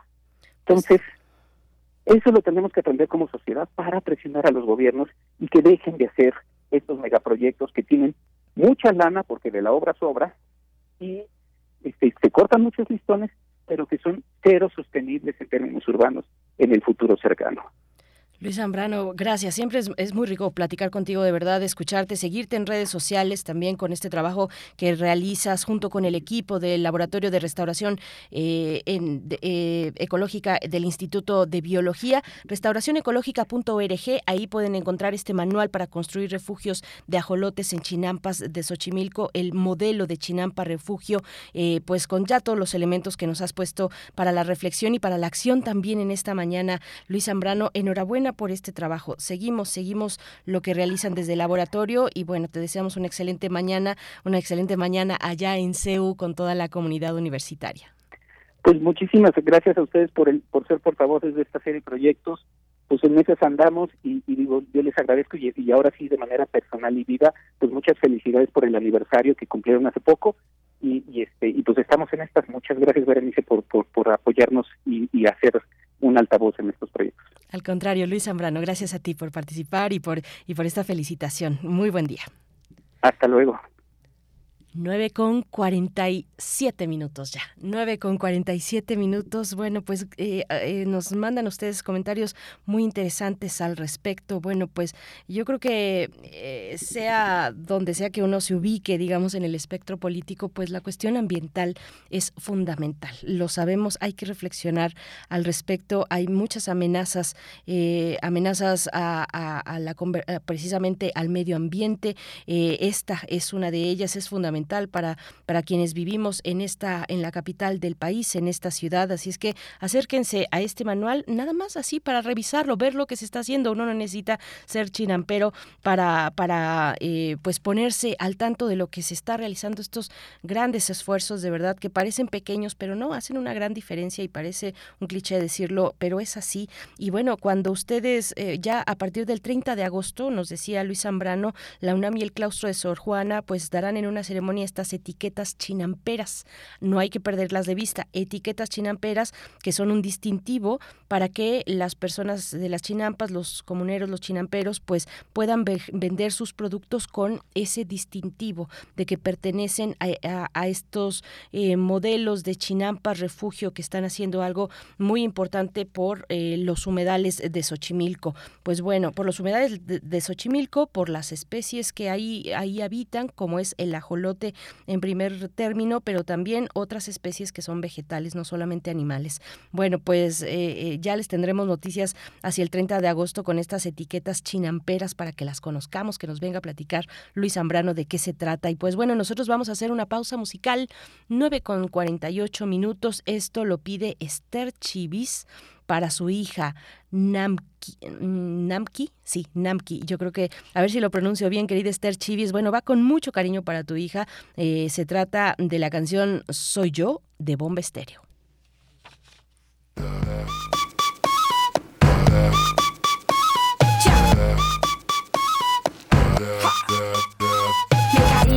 caminé, me subí, me fui contra la corriente y también me fracasé, me encontré, lo viví y aprendí. Cuando te pega fuerte, más profundo es el beat, sí. Sigo bailando y escribiendo mis letras, sigo cantando con las puertas abiertas, atravesando por toda esta tierra y no hay que viajar tanto para encontrar la respuesta. no te preocupes si no te aprueban cuando te critiquen, tú solo di. Soy yo.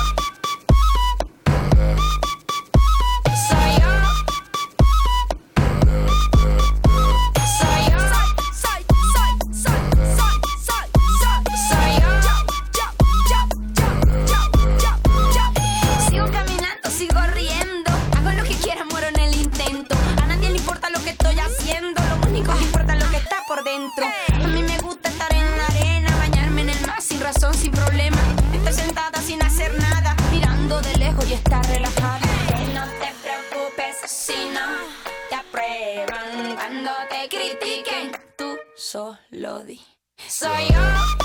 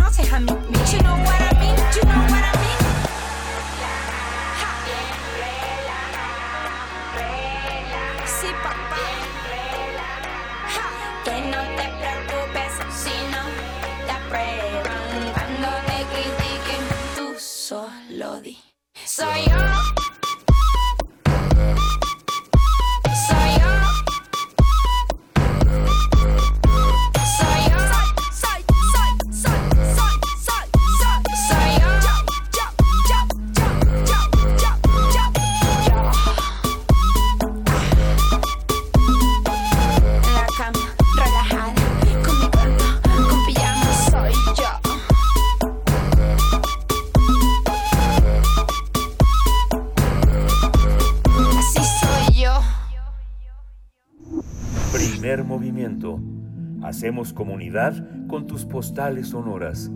Envíalas a primermovimientounam.gmail.com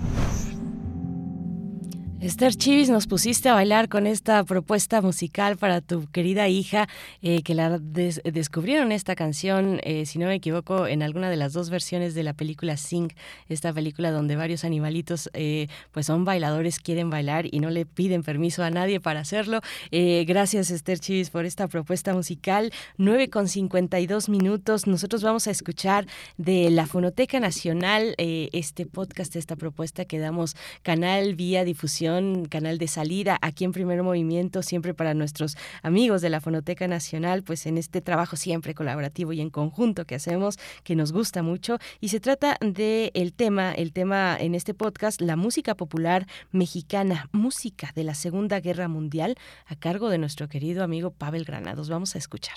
Podcast de la Fonoteca Nacional.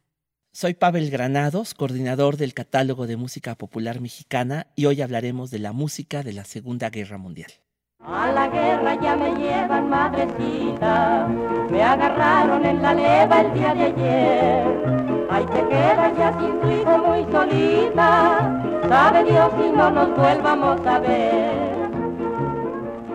México entró a la Guerra Mundial en 1942, luego de que los buques Potrero del Llano y Faja de Oro fueran hundidos por submarinos alemanes. Entonces, el presidente Manuel Ávila Camacho declaró la guerra a los países del eje, Alemania, Italia y Japón.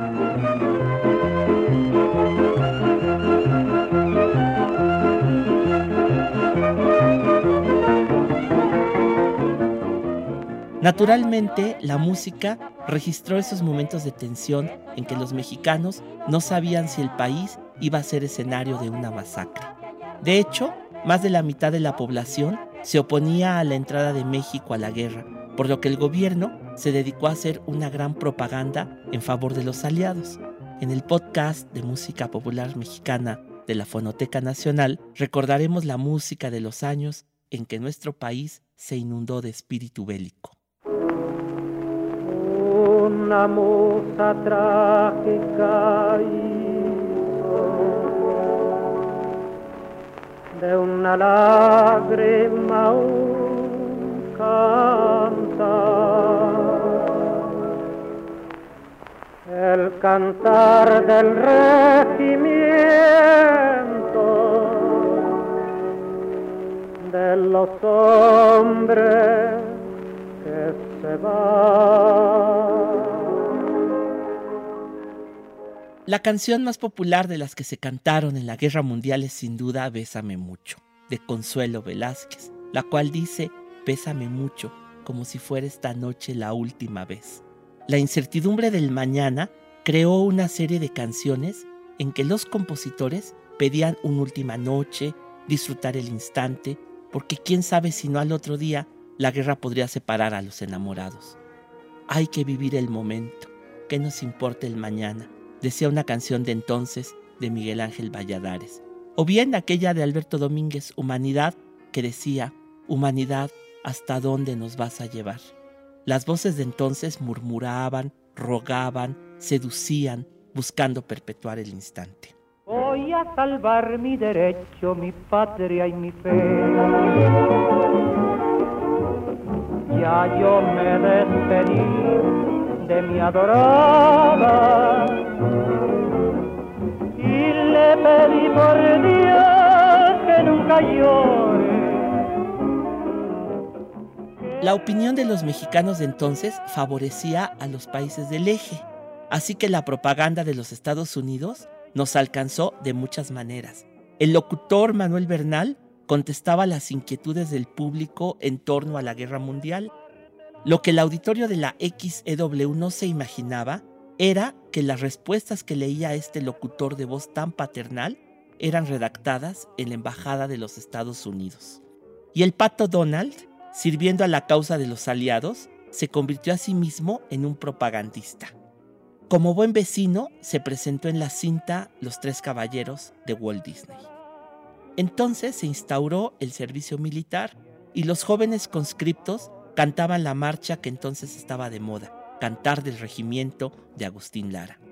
Había una orden para que los anuncios comerciales dijeran por radio, América Unida, Unida vencerá. Y las voces más mexicanas, las de la canción ranchera, apoyaban a los soldados mexicanos. La Panchita llamaba desde las sinfonolas a apoyar la causa de la guerra con el corrido A que muchachos de Donato Gil. Ahora es cuando hay que probar que somos machos, decía esta canción. Como escribió Carlos Monsiváis, somos pobres, somos subdesarrollados, pero somos muy machos, lo que quiere decir que entonces el machismo nos haría salir triunfantes. Claro, siempre habrá una oportunidad de volver para besar a la novia que quedó lejos e ir a llorar a la madre, que seguramente habrá muerto en nuestra ausencia. ¿Qué les parece que acercamos nuestro oído a uno de esos radios antiguos y escuchamos al dueto de Martín y Malena cantando El corrido del potrero del llano de 1942, el preámbulo del ingreso de nuestro país a la Segunda Guerra Mundial.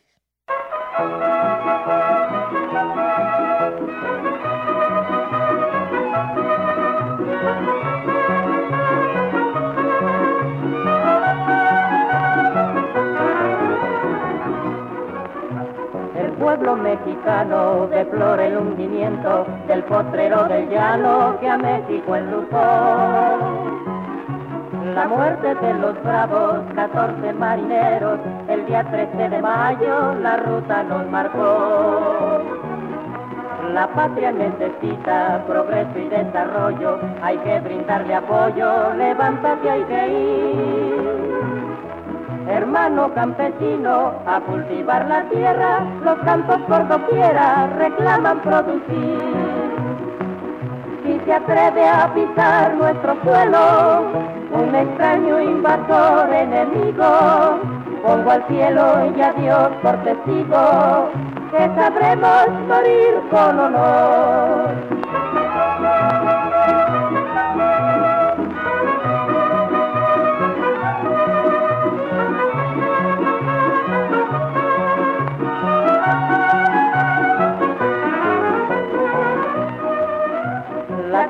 La riqueza del mundo grande anhelo, la tiene nuestro suelo, pero si hay que saber. Una probadita de, este podcast de la Fonoteca Nacional que pueden encontrar en su página electrónica gracias a nuestro amigo Pavel Granados, director de la Fonoteca Nacional. Nosotros nos despedimos ya 9 con 59 minutos. El próximo lunes nos encontramos aquí en primer movimiento. Gracias a todo el equipo, a ustedes por su escucha. Quédense aquí en Radio UNAM. Se despide Berenice Camacho. Esto fue primer movimiento, El Mundo desde la Universidad. Radio UNAM presentó Primer movimiento. El mundo desde la universidad. Con Berenice Camacho y Miguel Ángel Gemain en la conducción. Rodrigo Aguilar y Violeta Berber, producción. Antonio Quijano y Patricia Zavala, noticias. Miriam Trejo, coordinación de invitados. Tamara Quirós, redes sociales. Arturo González, operación técnica. Locución, Tessa Uribe y Juan Staca. Quédate en sintonía con Radio UNAM. Experiencia sonora.